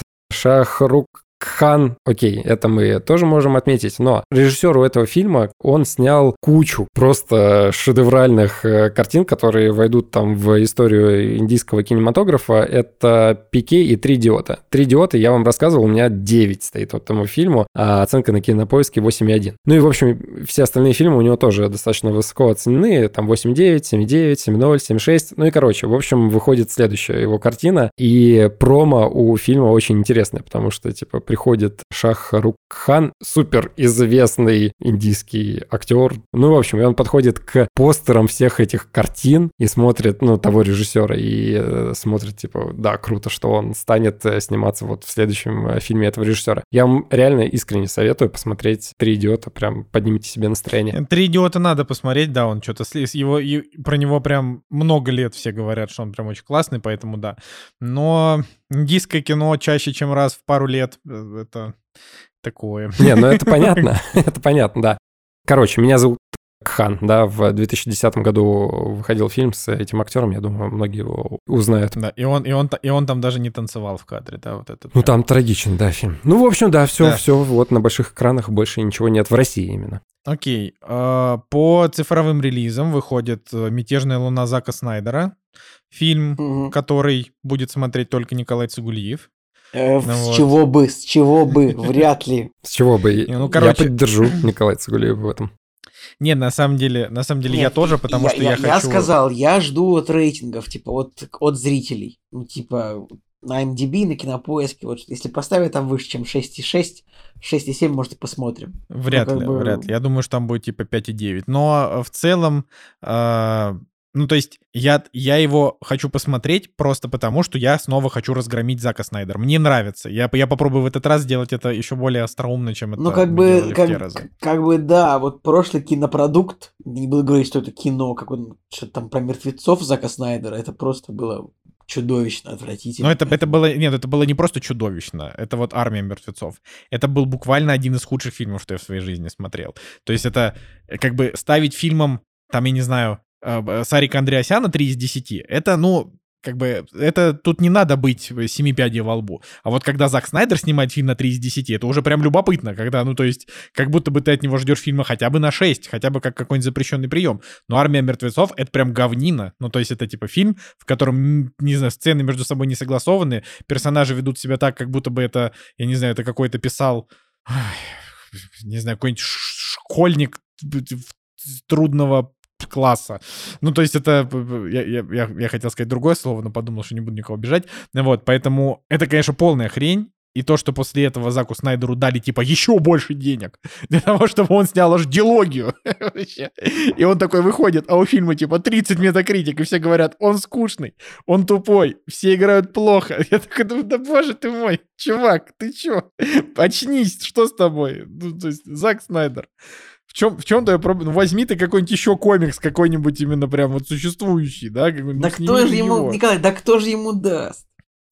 Да ну это ж всяко будет лучше, чем вот он будет... Не, ну ты понимаешь, ну ему же дали сколько-то там сотен миллионов, чтобы он «Мятежную луну» снял. Ну то есть ну, это... видимо, видимо, на Netflix все это говно прекрасно смотрят. Ну, судя по тому, что у армии мертвецов вышел спин как бы, потом еще вроде как мультсериал, я вижу, заявлен. среди- Был, его не будет, не будет А, мультсериала. ну, ну ладно. И самое главное, что, ну, вторая «Мятежная луна», я так понимаю, вроде как выйдет, потому что ее вроде как сняли. Но, но дальше он же хотел из этой франшизы очень много чего развить. У него там прям были... Он конкретно вот планировал из «Мятежной луны» сделать новую большую франшизу. То есть свои «Звездные войны». И вот ты смотришь такой и думаешь, ну, дружище, ну если ты не готов к таким вещам, как создавать свою собственную франшизу, да, ну так откатись на шаг назад. Ну то есть у него же были, типа, самые удачные вещи Зака Снайдера, вот именно такие. Мы не говорим про Лигу Справедливости четырехчасовую, мы просто фанбои, нам нравится Аффлек, вот это вот все, то есть, ну, да, как бы, да. А, и в целом, ну, там хотя бы целостно все, и, в общем-то, было хорошо, классное было. Но в целом-то лучшее, что вот он сделал за свою жизнь, это как бы «Хранители», такой штучный продукт по одному из самых культовых комиксов. Это вот «300 спартанцев» и «Легенды ночных стражей». Это, это все либо по комиксам, либо по литературе. Ну, Николай, ну это было 20 лет назад. Типа, это был по- полностью другой Снайдер, это был полностью другой мир, уже как бы пора забыть. Типа, если человек последнее хорошее кино снял в 2008 или в каком, как бы, ну, это несерьезно уже даже упоминать. Ну, получается, что в 2010-м, потому что «Легенды ночных стражей» — это очень хороший мультфильм. Он прям, он прям классный. Но, э, говорю, для, ми- для меня это просто какая-то история. Короче, мне очень жаль, там, что у Зака Снайдера в жизни произошла трагедия там с его дочкой, это, конечно, абсолютно грустно, но чувак как бы пришел в Голливуд для того, чтобы за огромные деньги снимать блокбастеры, а выпускает вместо этого он какую-то хреноту. В общем, я сначала думал, что я не буду его смотреть, а потом я просто у себя в голове как бы поразмыслил, думаю, а чё бы мне его не посмотреть? Я, как, я потрачу эти, сколько он там идет, два часа, Просто для того, чтобы его разгромить. А если вдруг он окажется еще и неплохим, не- ну, это я в это, конечно, мало верю, но если, то я буду просто приятно удивлен. Я только первый буду его защищать, просто, ну, Ладно, Всё, ладно, в Лига пишут- Справедливости. Лига Справедливости это была офигенная. Ну, типа, Лига справедливости была снята сто лет назад. Тоже в 2000, как это, в 16-м он ее делал. Ну, типа, просто говорят, что этот фильм, типа, еще хуже, чем запрещенный прием. А запрещенный прием это как бы, ну, это считается, если мы забываем про армию мертвецов, которая это как будто бы вообще не Снайдер делал, а какой-нибудь, я не знаю, Фрэнк Грилла снял. А, да, это- вот, от- самое лучшее описание этого фильма. Реально, этот фильм снял Фрэнк Грилла. Да, вот, и как бы, если мы говорим так, то запрещенный прием это, ну, это такой, как бы, старый Снайдер просто скучный. И, ну, и сюжет дурной, но красиво, типа, зрелищно. Мы даже, по-моему, в IMAX, что ли, смотрели запрещенный самые, прием. Самые пусто потраченные деньги вот на IMAX запрещенного приема. Да. Ладно, в общем, поглядим. Короче, я, я в успех, я в успех не верю, слишком сильно разгромили. Типа, было бы 50, но, но 30. уф. Да, давайте ладно. расскажем, что на больших экранах э, в странах Запада выходит на больших экранах. Короче, «Стальная хватка» с Заком Эфроном, фильм про ММА, по-моему. Короче, Зак Эфрон там э, раскачался, и, в общем, этот фильм даже в российском прокате, по-моему, выйдет. Потом «Аквамен» выходит наконец-то, и «Потерянное царство». Дай бог э, хороших сборов Блин. этому фильму. Офигеть. Блин, в стальной Уже хватке вообще-то еще играет медведь и Джереми Аллен Уайт. Жак, ты забыл самое главное. Слушай, ну они его на постере куда-то спрятали, что его там не, не видно. Почему? прям. Вот он справа. Ну, справа, ну, его там... Вот же они, слева направо. Ну, ладно, ладно. БТС. Короче, да, Аквамен, посмотрим, да. В Китае, кстати, по-моему, Аквамен уже неплохо там что-то собирает. Потом э, «Американское чтиво» выходит фильм с Джеффри Райтом, что-то вроде у него там тоже неплохие оценки, 7,8 на MDB. Это, это, вот, это вот фильм, который я прям планирую смотреть. Его, его очень хвалят. Говорят, что... Про писателя. Это, да, про писателя. Это, короче, про писателя интеллектуала, про чернокожего писателя-интеллектуала, который, значит, а, всю свою жизнь выпускает книги, которые, ну, типа, никто не понимает, все, значит, э, говорят, что он претенциозный, ну и вообще он, типа, не очень известный. И он решает а, написать книжку такую чисто про такого блэк гангсту, там, я не знаю, сутенеров и прочего, и внезапно становится мировой знаменитостью. Типа, эта книжка выстреливает, невероятные продажи, права на экранизацию и так далее. И вот это про то... А он ее написал просто от злости ради, ради прикола, типа, чтобы доказать, что вот вы, типа, вот этого хотите, а оказалось, что мир вот этого и хочет. Вот, то есть я, да. Значит, еще выходит мультфильм, э, который называется «Миграция» от э, студии, которая «Миньонов» нарисовала Illumination. И еще выходит фильм, который называется «Мальчики в лодке». Там играет Джоэл Эдгертон. И этот фильм снял Джордж Клуни. Но что-то вот с точки зрения режиссуры Джорджа Клуни нет доверия. Ну и кто будет смотреть про команду Вашингтонского университета по гребле? Как-то уже скучно выглядит. Блин, ну мы же смотрели сделку, про, фильм про сделку с кроссовками. Ну, то есть... Блин, ну это было плохое решение, конечно. Какое именно было плохое решение? Ну, этот фильм про сделку с кроссовками. Он же классный. Было... Классный. Да, нет? так себе, так себе. Я не согласен. Мне кажется, он клевый. Ладно, ну чё, как бы, да, Брэдли Купер маэстро вышел на Netflix. Так что, если вы оплачиваете Netflix или не оплачиваете, вы можете, вы можете посмотреть. Это один из, вероятнее всего, номинантов на лучший фильм в Оскаре 24. Я думаю, что так. Поэтому его, его нам как бы всем, ну, в любом случае придется смотреть, да, потому что мы же, мы же еще что-то пытаемся еще что-то из себя строить, типа, что мы там как-то это а, кино серьезно обсуждаем, поэтому да. Вот, и вообще надо бы, а, вот вы нас слушаете, а, господа, господа наши слушатели, напишите нам в комментариях, какие фильмы к Оскару надо посмотреть, вдруг мы что-то пропустили, потому что там один фильм Николай уже посмотрел про любовь. Так, подожди, не, не было же, не было же даже еще... Глобус был, Глобус, номинант ну, Глобус, на Глобус. Глобусом, но номинант, номинант на Оскар как бы же не было еще. Не, ну Поэтому... не было, но... Ну так и, надо... в смысле, напишите, какие посмотреть, так когда был номинант, тогда и, тогда и узнаем. Ну и пожалуйста. Ладно, поехали дальше тогда. «Кактус» — подкаст о кино и не только. Так, ну что, ребятки, мы с Николаем посмотрели фильм, который сейчас вышел на Netflix, он называется «Оставь мир позади», «Leave the world behind». Это, ну, я скажу так, для Netflix, вот прям э, сразу скажу, что для Netflix это прям супер качественное кино, прям, ну, такое на Netflix выходит очень редко, чтобы даже докопаться. Не до чего было. Итак, что же это за фильм? Это как бы, ну, как бы фильм «Катастрофа», но как бы психологический триллер. Вот такой э, пограничье жанров.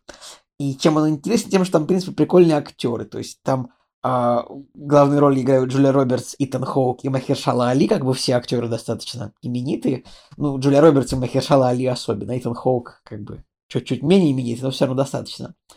А, это фильм как бы экранизация книги, как ни странно. То есть я, не, я об этом узнал, прочитав Википедию, разумеется. Николай, ты знал, что это экранизация книги фильм? Ну, я это узнал, когда я прочитал, прочитал тоже. То есть это... Вот. У фильма это...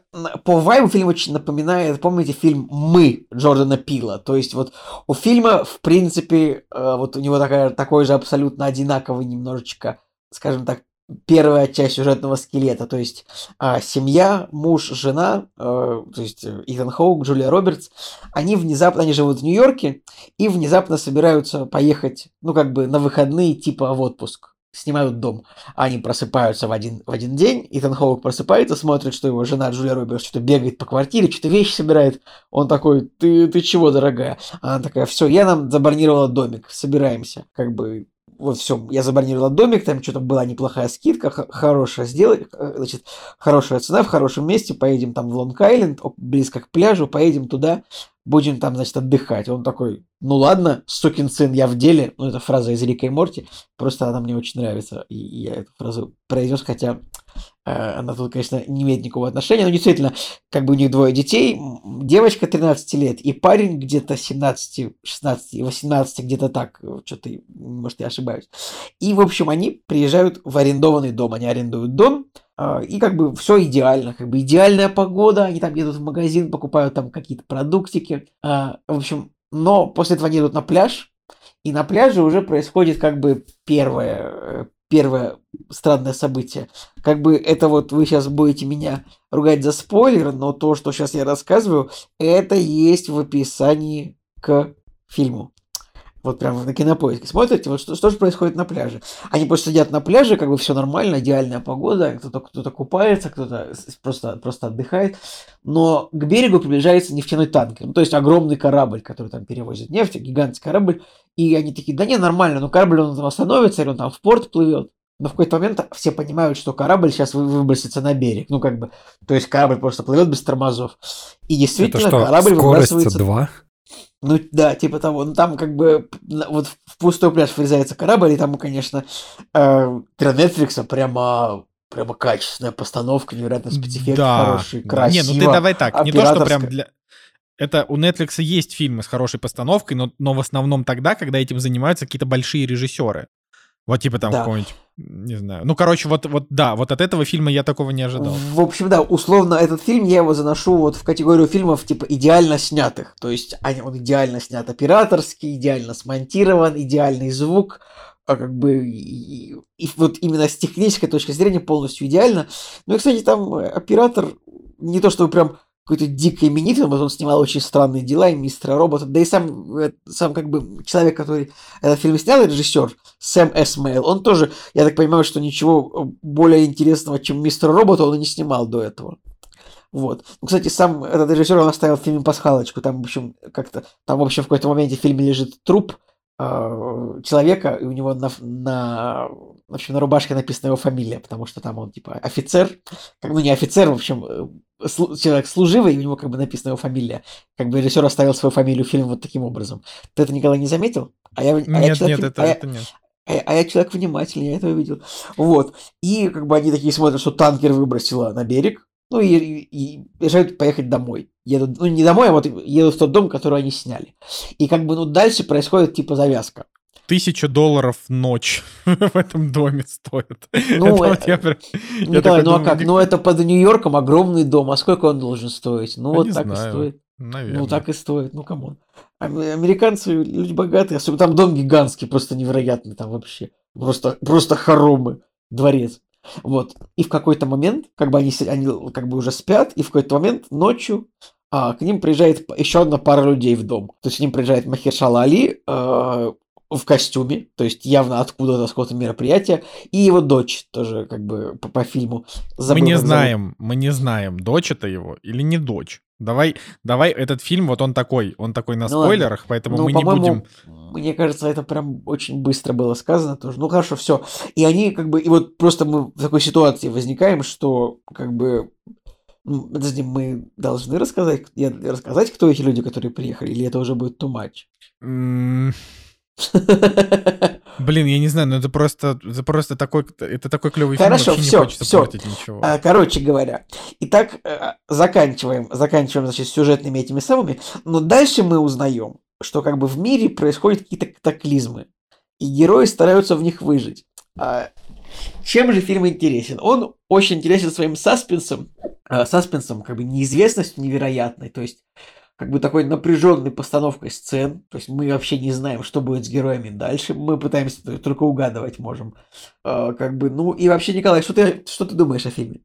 Не, ну я просто, я люто кайфанул. Я Ты вот, люто? э, Я тогда, я, э, и тогда я быстренько скажу, что мне фильм понравился, но мне в нем, в нем прям мне не хватало вот жести мне не хватало, честно. Мне казалось, что режиссер слишком сильно на стороне героев, то есть прямо как-то мне казалось, что они всегда выпутывались из всех А ситуаций. мне, а мне как-то вот, знаешь. показалось как раз, что это именно и есть реалистичность. Ну, то есть, короче, я согласен, что жесть... да- давай так, с этого момента мы можем чуть больше спойлерить, Ну, чуть-чуть чем обычно. больше. Да, но мы не, мы не будем сильно спойлерить, но это просто вот посмотрите его, пожалуйста. Это фильм просто не- неве- невероятно классный.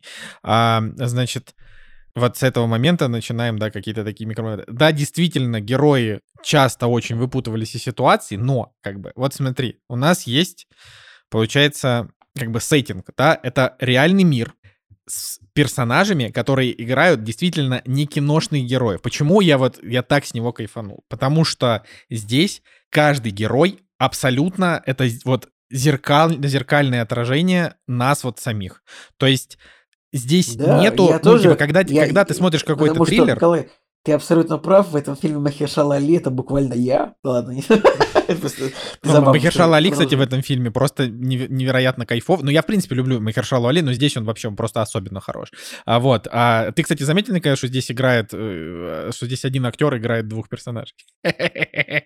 А, Ладно, это шутка про то, что Итан Хоук и Кевин Бейкон — это два одинаковых Блин, это, уморительно. Мне было интересно, ну, реально, зачем, типа, двух настолько похожих людей просто. И, кстати, да, Кевин. Бейкон в фильме кайфовый. Кевин Бейкон хороший, да, Итан Хоук был похож. Тут, кстати, вообще, в принципе, принципе, самые, э, самые дурные персонажи — это белые мужики. Это, кстати, очень смешно, но я не думаю, что это сделано специально. А, вот, э, потому что здесь, ну, типа, э, самые раздражающие персонажи — это отец, сын, ну и как бы вот Кевин Бейкон тоже играет такого, в общем-то, козла, но окей.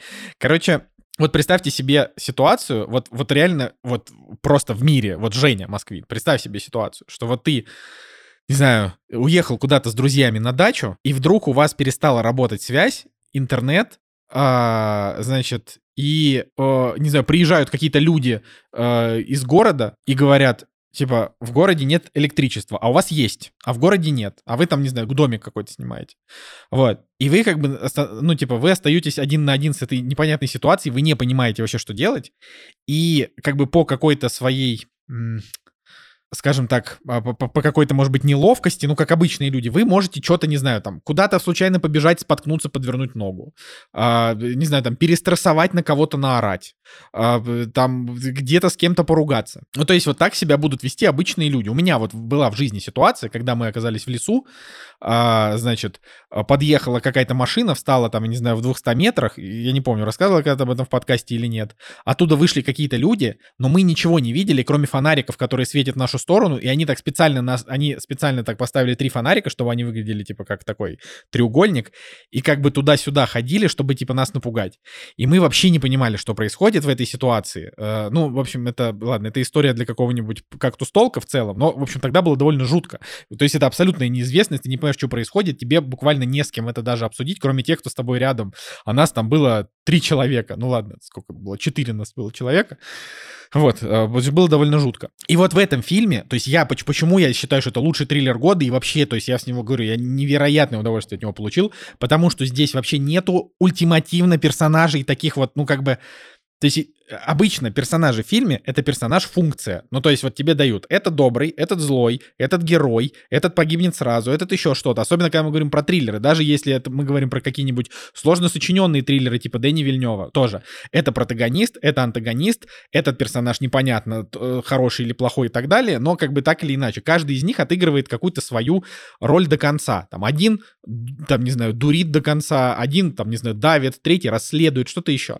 А вот оставь мир позади, заходи, тут если тебе персонаж в какую-то минуту не нравится, через пять минут он уже может тебе понравиться, потому что он, например, извинится, как-то раскается или сделает какое-то доброе дело. То есть здесь э, это про то, как в критических ситуациях, э, то есть вот буквально можно фильм обрисовать так, значит, то есть он не про то, как как бы про ситуацию, которая влияет на людей, а про людей внутри этой ситуации. Вот то есть это не этот фильм не про событие, которое произошло за кадром, а про то, как люди в нем, вып, ну как бы из него выпутываются. И если это э, условно в один абзац, то есть это э, в один абзац можно сказать, что это типа люди достаточно обеспеченные люди, э, попадая в критическую ситуацию, при этом они абсолютно разные, никак друг на друга не похожи. Одни белая семья, другая черная семья, э, там у них у всех свои, так сказать, сетапы как вот они пытаются найти между собой общий язык. И вот в этом триллер. Триллер в том, как они пытаются найти общий язык. Потому что вот приходит Махершала Али с девочкой, говорит, это моя дочь. Типа, а это вообще мой дом. Типа, вот этот, этот дом, вы сняли мой дом. И я бы хотел попросить переночевать в этом доме. Это, если бы мы смотрели с вами какой-нибудь триллер типа «Судная ночь» или что-то еще, я не знаю, то это бы закончилось бы просто все кровавым мочиловым. А здесь мы как бы, ну, то есть нас режиссер держит намеренно. Он держит нас намеренно как бы в напряжении, потому что мы не понимаем, так действительно ли они владельцы этой, этого дома или нет. Например, там есть момент, когда Махершала Али подходит а, со связкой ключей для того, чтобы открыть бар бар с алкоголем, и он не может вспомнить, какой ключ.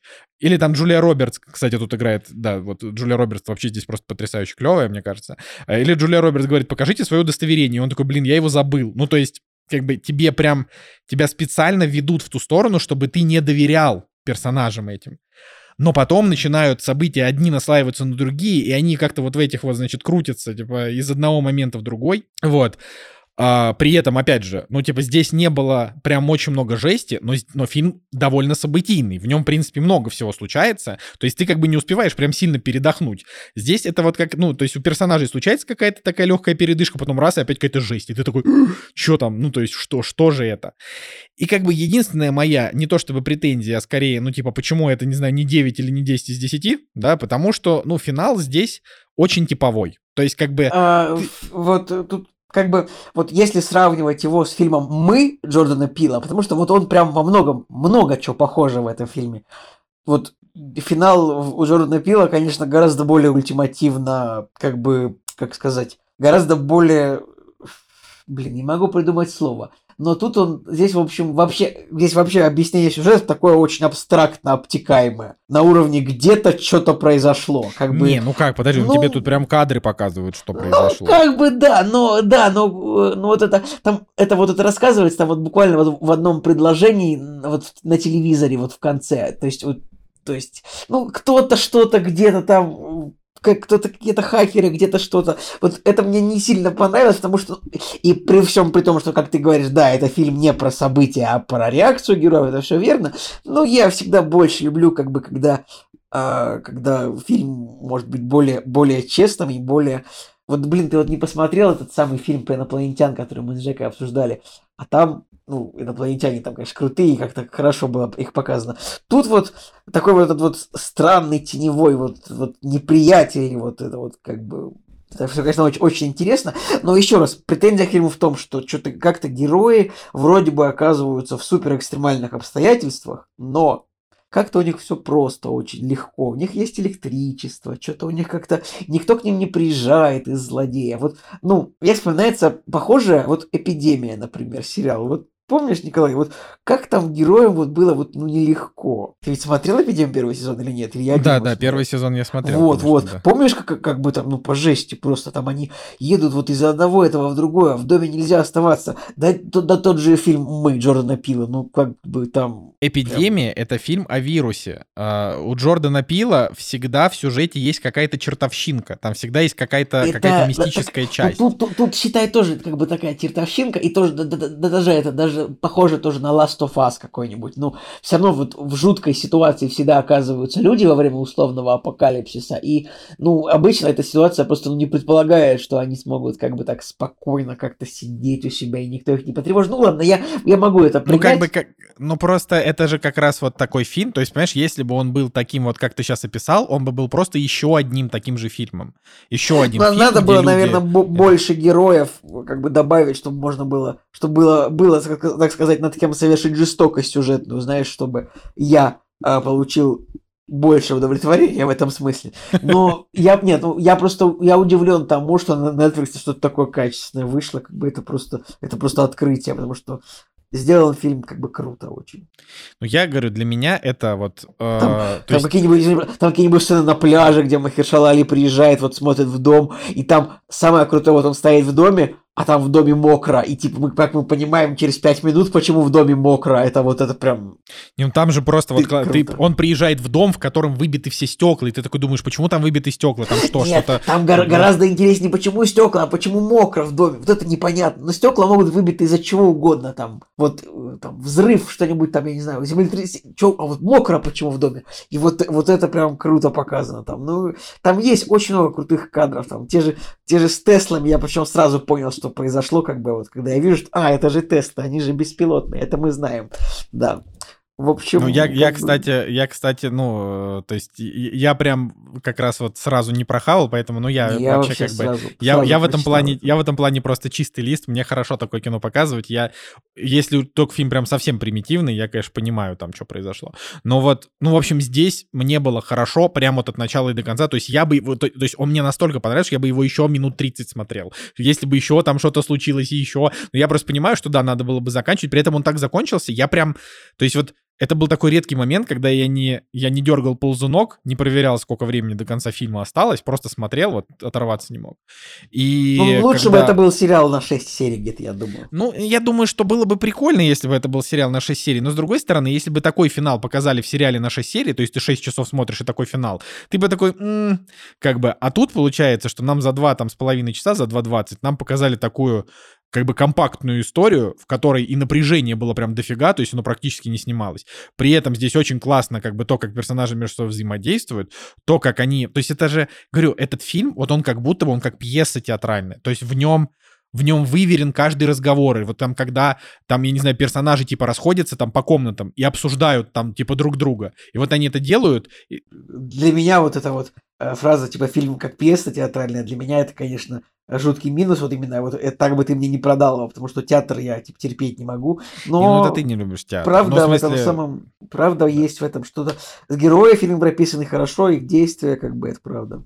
То есть тут у каждого персонажа есть, скажем так, свой момент, да, даже вот, вот все правильно, да, у- буквально у каждого персонажа есть своя кульминация. Вот у каждого, который в кадре появился. Даже у Кевина Бейкона, которого здесь там 10 минут. То есть у каждого, у, у каждого из них есть какой-то переломный типа момент, после которого они как бы остаются, ну, в каком-то, в каком-то следующем, так сказать, действии. Мне очень понравилось. Как бы, и самое главное, что здесь, ну, то есть здесь практически все персонажи друг с другом как-то повзаимодействовали, но здесь не было взаимодействия типа сына белых и значит, дочки Махершала Али. Потому что там был момент с тем, что он как бы, ну, она там типа вышла в купальнике к бассейну там полежать, он там ее, значит, пофоткал, э, потому что, ну, она такая, ну, как бы фигура у нее, ну, просто, ну, хорошая фигура, и он такой, о, прикольно, типа, телочка. Знаешь, то есть он такой чисто подросток. А, но именно такого у них как бы вербального взаимодействия у них не было. Но все остальные персонажи, они как бы все, можно сказать, между, ну, между собой как-то вот пообщались, поругались, помирились. Короче, вот классно. Я ну вот для меня он тем и ценен, что это не очередной э, фильм про конец света, где люди умирают по очереди, кто-то выживает, а вот как бы вот он про типа как оно начинается. Я даже не знаю, ну, ну просто у меня у меня даже в голове нету каких-то а, каких-то, может быть, ну, схожих параллелей-то, потому что он как будто бы похож немножко на Джордана Пила, но при этом он для меня лучше. Я Джордана Пила просто не очень люблю. Да, вот у нас с тобой в этом плане расходится. Типа, э, прочь нормальный фильм на 7, но остальные я прям не люблю, потому что мне кажется, что он очень сильно мудрит, и как бы и финал, он типа, ну, процесс интересный, задумка неплохая, финалы у него обычно какие-то дурные. А, но здесь, мне кажется, что, что процесс намного сильнее. Вот, допустим, вспомни последний фильм Джордана Пила, где они там полфильма на лошади куда-то скакали, туда-сюда Ну, орали. вот я там- говорю, вот я последний фильм, я шестерку поставил, мне он не понравился. Как он там называется? Нет? Нет. Вот. Ладно, короче, заканчиваем э, обсуждение. Э, на- нас, на- нас уже, так сказать, подгоняют. Кто бы это А, мог быть? Да, кто бы это мог быть? Человек, который сейчас 47 минут будет рассказывать. Нет, не буду след- 47 про свой минут. У меня 15 Вот. минут, на самом деле, всего осталось про рассказать про фильм, который называется «Игра в имитацию». Сколько? Да. Месяц, наверное. Ну ладно, может, чуть месяца, да, прошло э, после просмотра. И это очень прикольно, потому что я его оставил на план «Б», когда мне не о чем будет рассказать в подкасте, но у меня будет фильм, который я посмотрел, но еще, да, про него не заходил разговор. Фильм «Игра в имитацию» про Алана Тьюринга. Подожди, Алан Тьюдик это актер, который играл в, в убойных каникулах. Это про него? Тьюринг. Николай просто, да, он шуточки снова Хотя шутит. «Убойные каникулы», конечно, да, легендарный фильм. Вы этого человека могли слышать э, в различных тестах на искусственный интеллект, то есть, да, есть какой-то искусственный интеллект, и ему, значит, скармливают э, тест Тьюринга. И если искусственный интеллект его проходит, то, ну все, нам капсда скоро, значит. Если... Ну, конечно, тест, тест Войта-Кампфа, конечно, гораздо интереснее в этом смысле, но что имеем, то имеем. Это и отсылка к бегущему по лезвию. Да. Смотрите, история, очередной байопик, и мы все такие, ну, очередной байопик, уже сколько можно.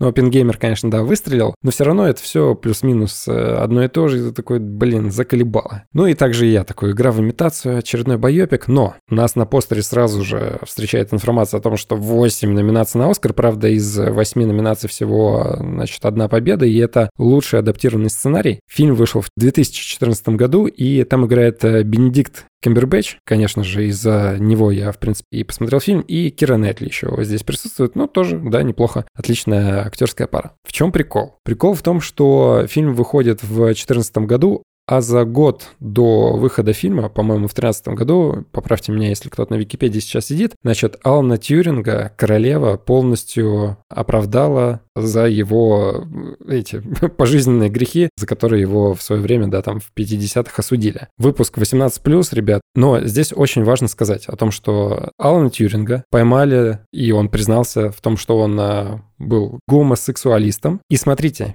50-е годы 20 века, что делают с человеком? Его кастрируют. Значит, ему предложили либо кастрация, либо отсидеть в тюрьме, и он выбрал кастрацию, чтобы, значит, продолжить работу над своими компьютерами, которые, кстати говоря, по-моему, на его компьютерах впервые была написана музыка, первые вычисления там, ну или одни из первых. Ну, в общем, вот человек реально дал путь компьютерам в мир. И просто за то, что он там переспал с каким-то чуваком, его, значит, по жести наказали. Да, ну, мы, да, ну, мы должны сказать, так как мы в России выходим, Да. что ЛГБТ признана экстремистской организацией.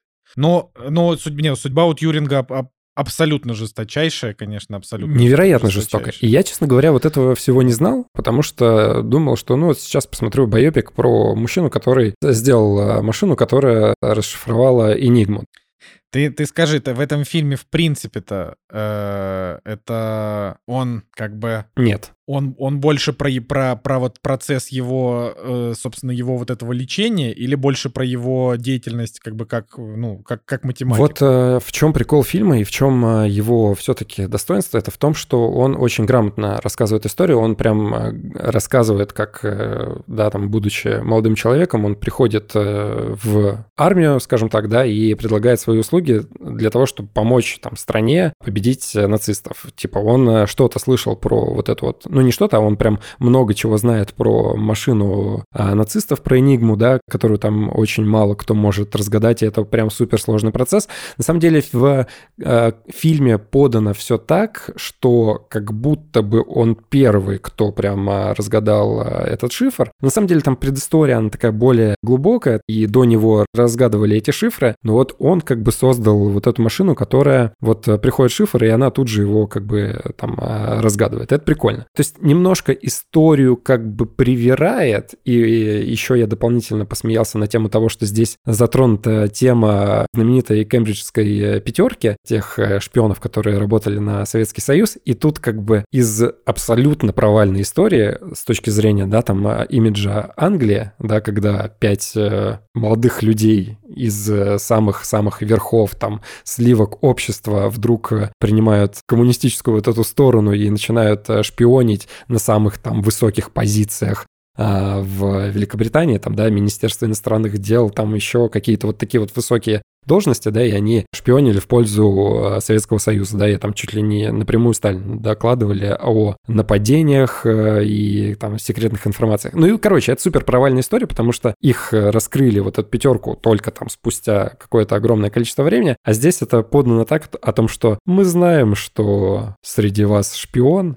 среди людей, которые создавали, э, значит, вот эту э, машину, которая расшифровывает э, код секретный, и там, значит, правительство такое английское. Мы знаем, что среди вас шпион, но мы с этим ничего не будем делать, будем просто подсовывать, типа, ложную информацию. Ну, короче, это немножко смешно, и внезапно, да, вот в эту историю входит еще другая параллельно очень крупная и очень значимая история тех лет. Отвечая на твой вопрос, короче, да, фильм повествует полностью от и до о создании и пути Тьюринга к тому, чтобы вот впервые создать вот этот компьютер, который занимает там целый амбар, да, и а, в итоге справляется там э, с поставленной задачей и высчитывает там все вот эти вот э, процессы, которые возложены на эту машину. И это вот прям реально там полтора часа просто как создается эта машина, какие э, сложности на этом пути возникают, как э, группа людей там притирается к Тьюрингу, как он, будучи просто интровертом каким-то, да, пытается протолкнуть вот свое решение и как это всем не нравится, как все его не понимают. Снято очень круто, отыграно просто потрясающе. И здесь еще поднимается и тема феминизма. Который, который будет, на всякий случай, тоже скоро будет запрещен. Короче, Тьюринг э, запускает такой э, квиз-тест среди просто обычного населения, да, там, э, Лондона. Ему нужно найти людей, которые шарят вот в математике, которые шарят в разгадывании всяких сложных э, э, загадок, вопросов и так далее. И он, э, значит, дает э, в газете там какую-то загадку, какой-то кроссворд, и кто разгадает, может прийти на собеседование. И, значит, на собеседование приходят все какие-то мужики, и среди них одна единственная женщина, Кира Найтли. И, конечно, ее там никто просто ни во что не ставит.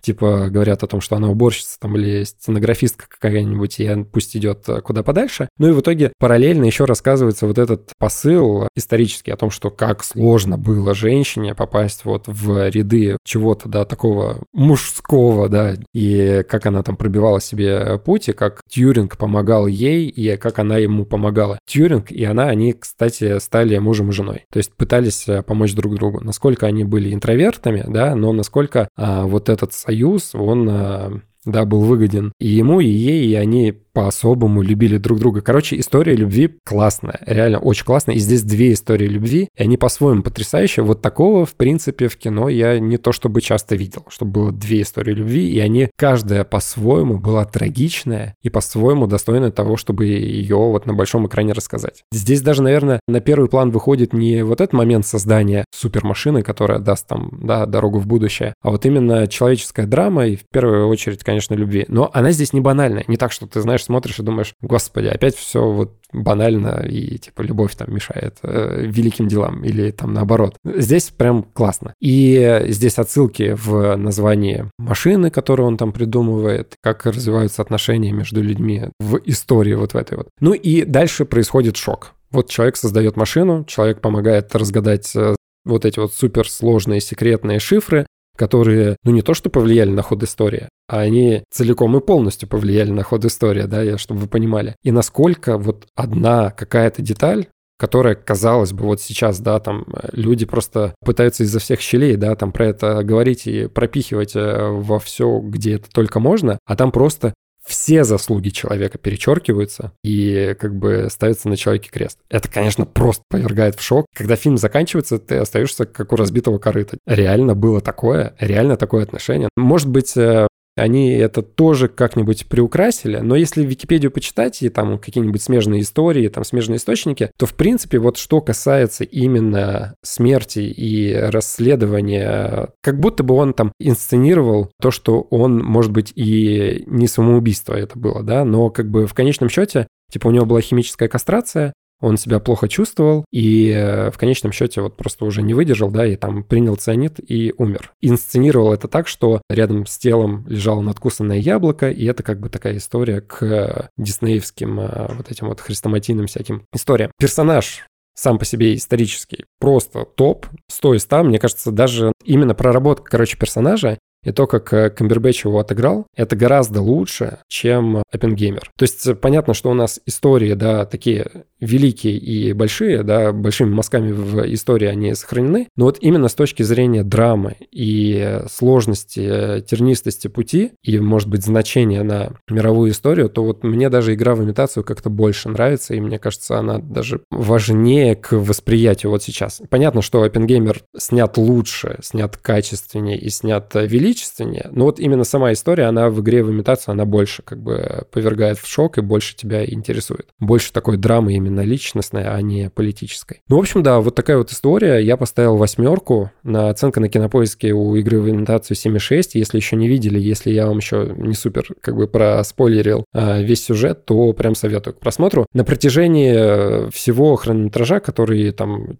практически два часа, буквально ровно один момент, когда ты не веришь происходящему, когда действия притянули за уши. Ну, то есть ты прям чувствуешь, что вот здесь вот, наверное, что-то приврали в настоящей истории, и персонажи вот сейчас притянули к тому, чтобы дальше двигать эту историю. Это вот а, размолвка Тюринга и вот персонажа, который играл Кира Найтли. Там как будто бы слишком много драмы. Ну и там по мелочи вот со шпионами и с кембриджской пятеркой вот это вот, ну это тоже смешно, если просто знать а, посыл. А если его не знать, то это выглядит очень странно. Ну, то есть тебе про шпионов создатели и персонажи картины постоянно говорят о том, что присутствует какой-то вот а, момент того, что у них вот сейчас крадут а, очень важные данные про компьютер, как это все создается, да, и что вообще происходит. А в конечном счете они просто на нет вот спускают этот момент, и кажется, что вот эта драма со шпионажем, она не очень-то как бы, да, и сыграла в этом фильме. Но во всем остальном вообще очень классная картина, прям действительно советую, и Оскар заслуженный, ну и номинации, в принципе, заслуженные. То, что Камбербэтч не выиграл лучшую мужскую роль в 2015 году на Оскаре, но был номинирован номинирован. В принципе, обидно. По-моему, кстати, тогда Оскар выиграл... Кто сыграл Хокинга? Эдди Редмейн, но это, Да. мне кажется, не тогда. Редмейн, короче, выиграл, по-моему, вот э, в том году вместо Камбербэтча. Не, да, да, ты прав. Короче, я не смотрел просто Хокинга, я не знаю, что и как там сыграл э, Редмейн, но прям об- за Камбербэтча обидно. Блин, я что-то был уверен, что Майкл Китон тогда выиграл за Бёрдмана. Обидно. Вот лучше бы Бёрдман э, Китон выиграл, да, и, и мне бы было бы не так обидно. Но надо, конечно, посмотреть Хокинга. Блин, еще один биографический фильм. Вот, ну ладно. В общем, восьмерочка. Советую, если не боитесь как бы вот спойлеров, которые я вам сказал. Я обязан, сказ- обязан сказать, что фильм снят мощным норвежским режиссером Мортоном Тильдумом, который снял типа все сериалы, которые я смотрел. «Укрытие», «Защищая Джейкоба», «Двойник», черт, и какой-то один я забыл. Ну, в общем, да. Блин, ну надо смотреть, надо смотреть. Это, это однозначно один из тех фильмов, которые просто вот... Вот он как раз вот в том списке, когда надо посмотреть, но что-то никак руки не дошли. Так что здесь я согласен. Согласен, что стоит того. Наверное, конечно, не в новогодние праздники, но когда-нибудь. Вот. Но ты молодец, что добрался, Жень. Да, постарайся в следующий раз добираться до чуть менее м, ос- ос- острых фильмов. м, Да, и же. произноси реже, произноси реже такие запрещенные аббревиатуры. Да, да. Да, ну типа.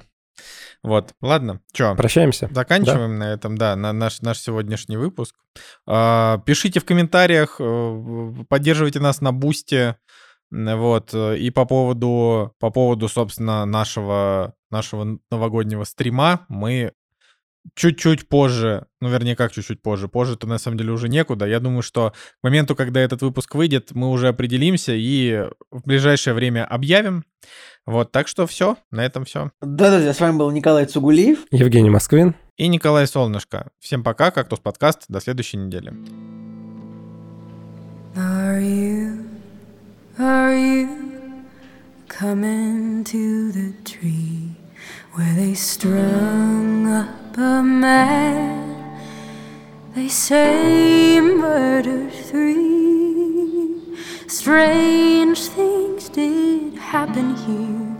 No stranger would it be if we met up at midnight in the hanging tree.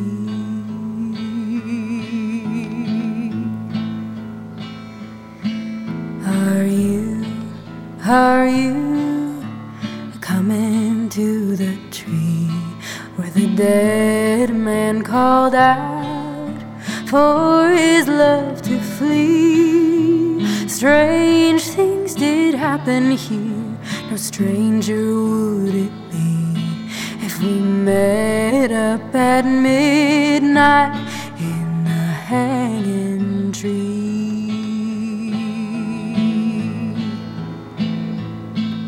Are you, are you coming to the tree where I told you to run so we'd both be free? Strange things did happen here, no stranger would it be if we met up at midnight in the hanging tree.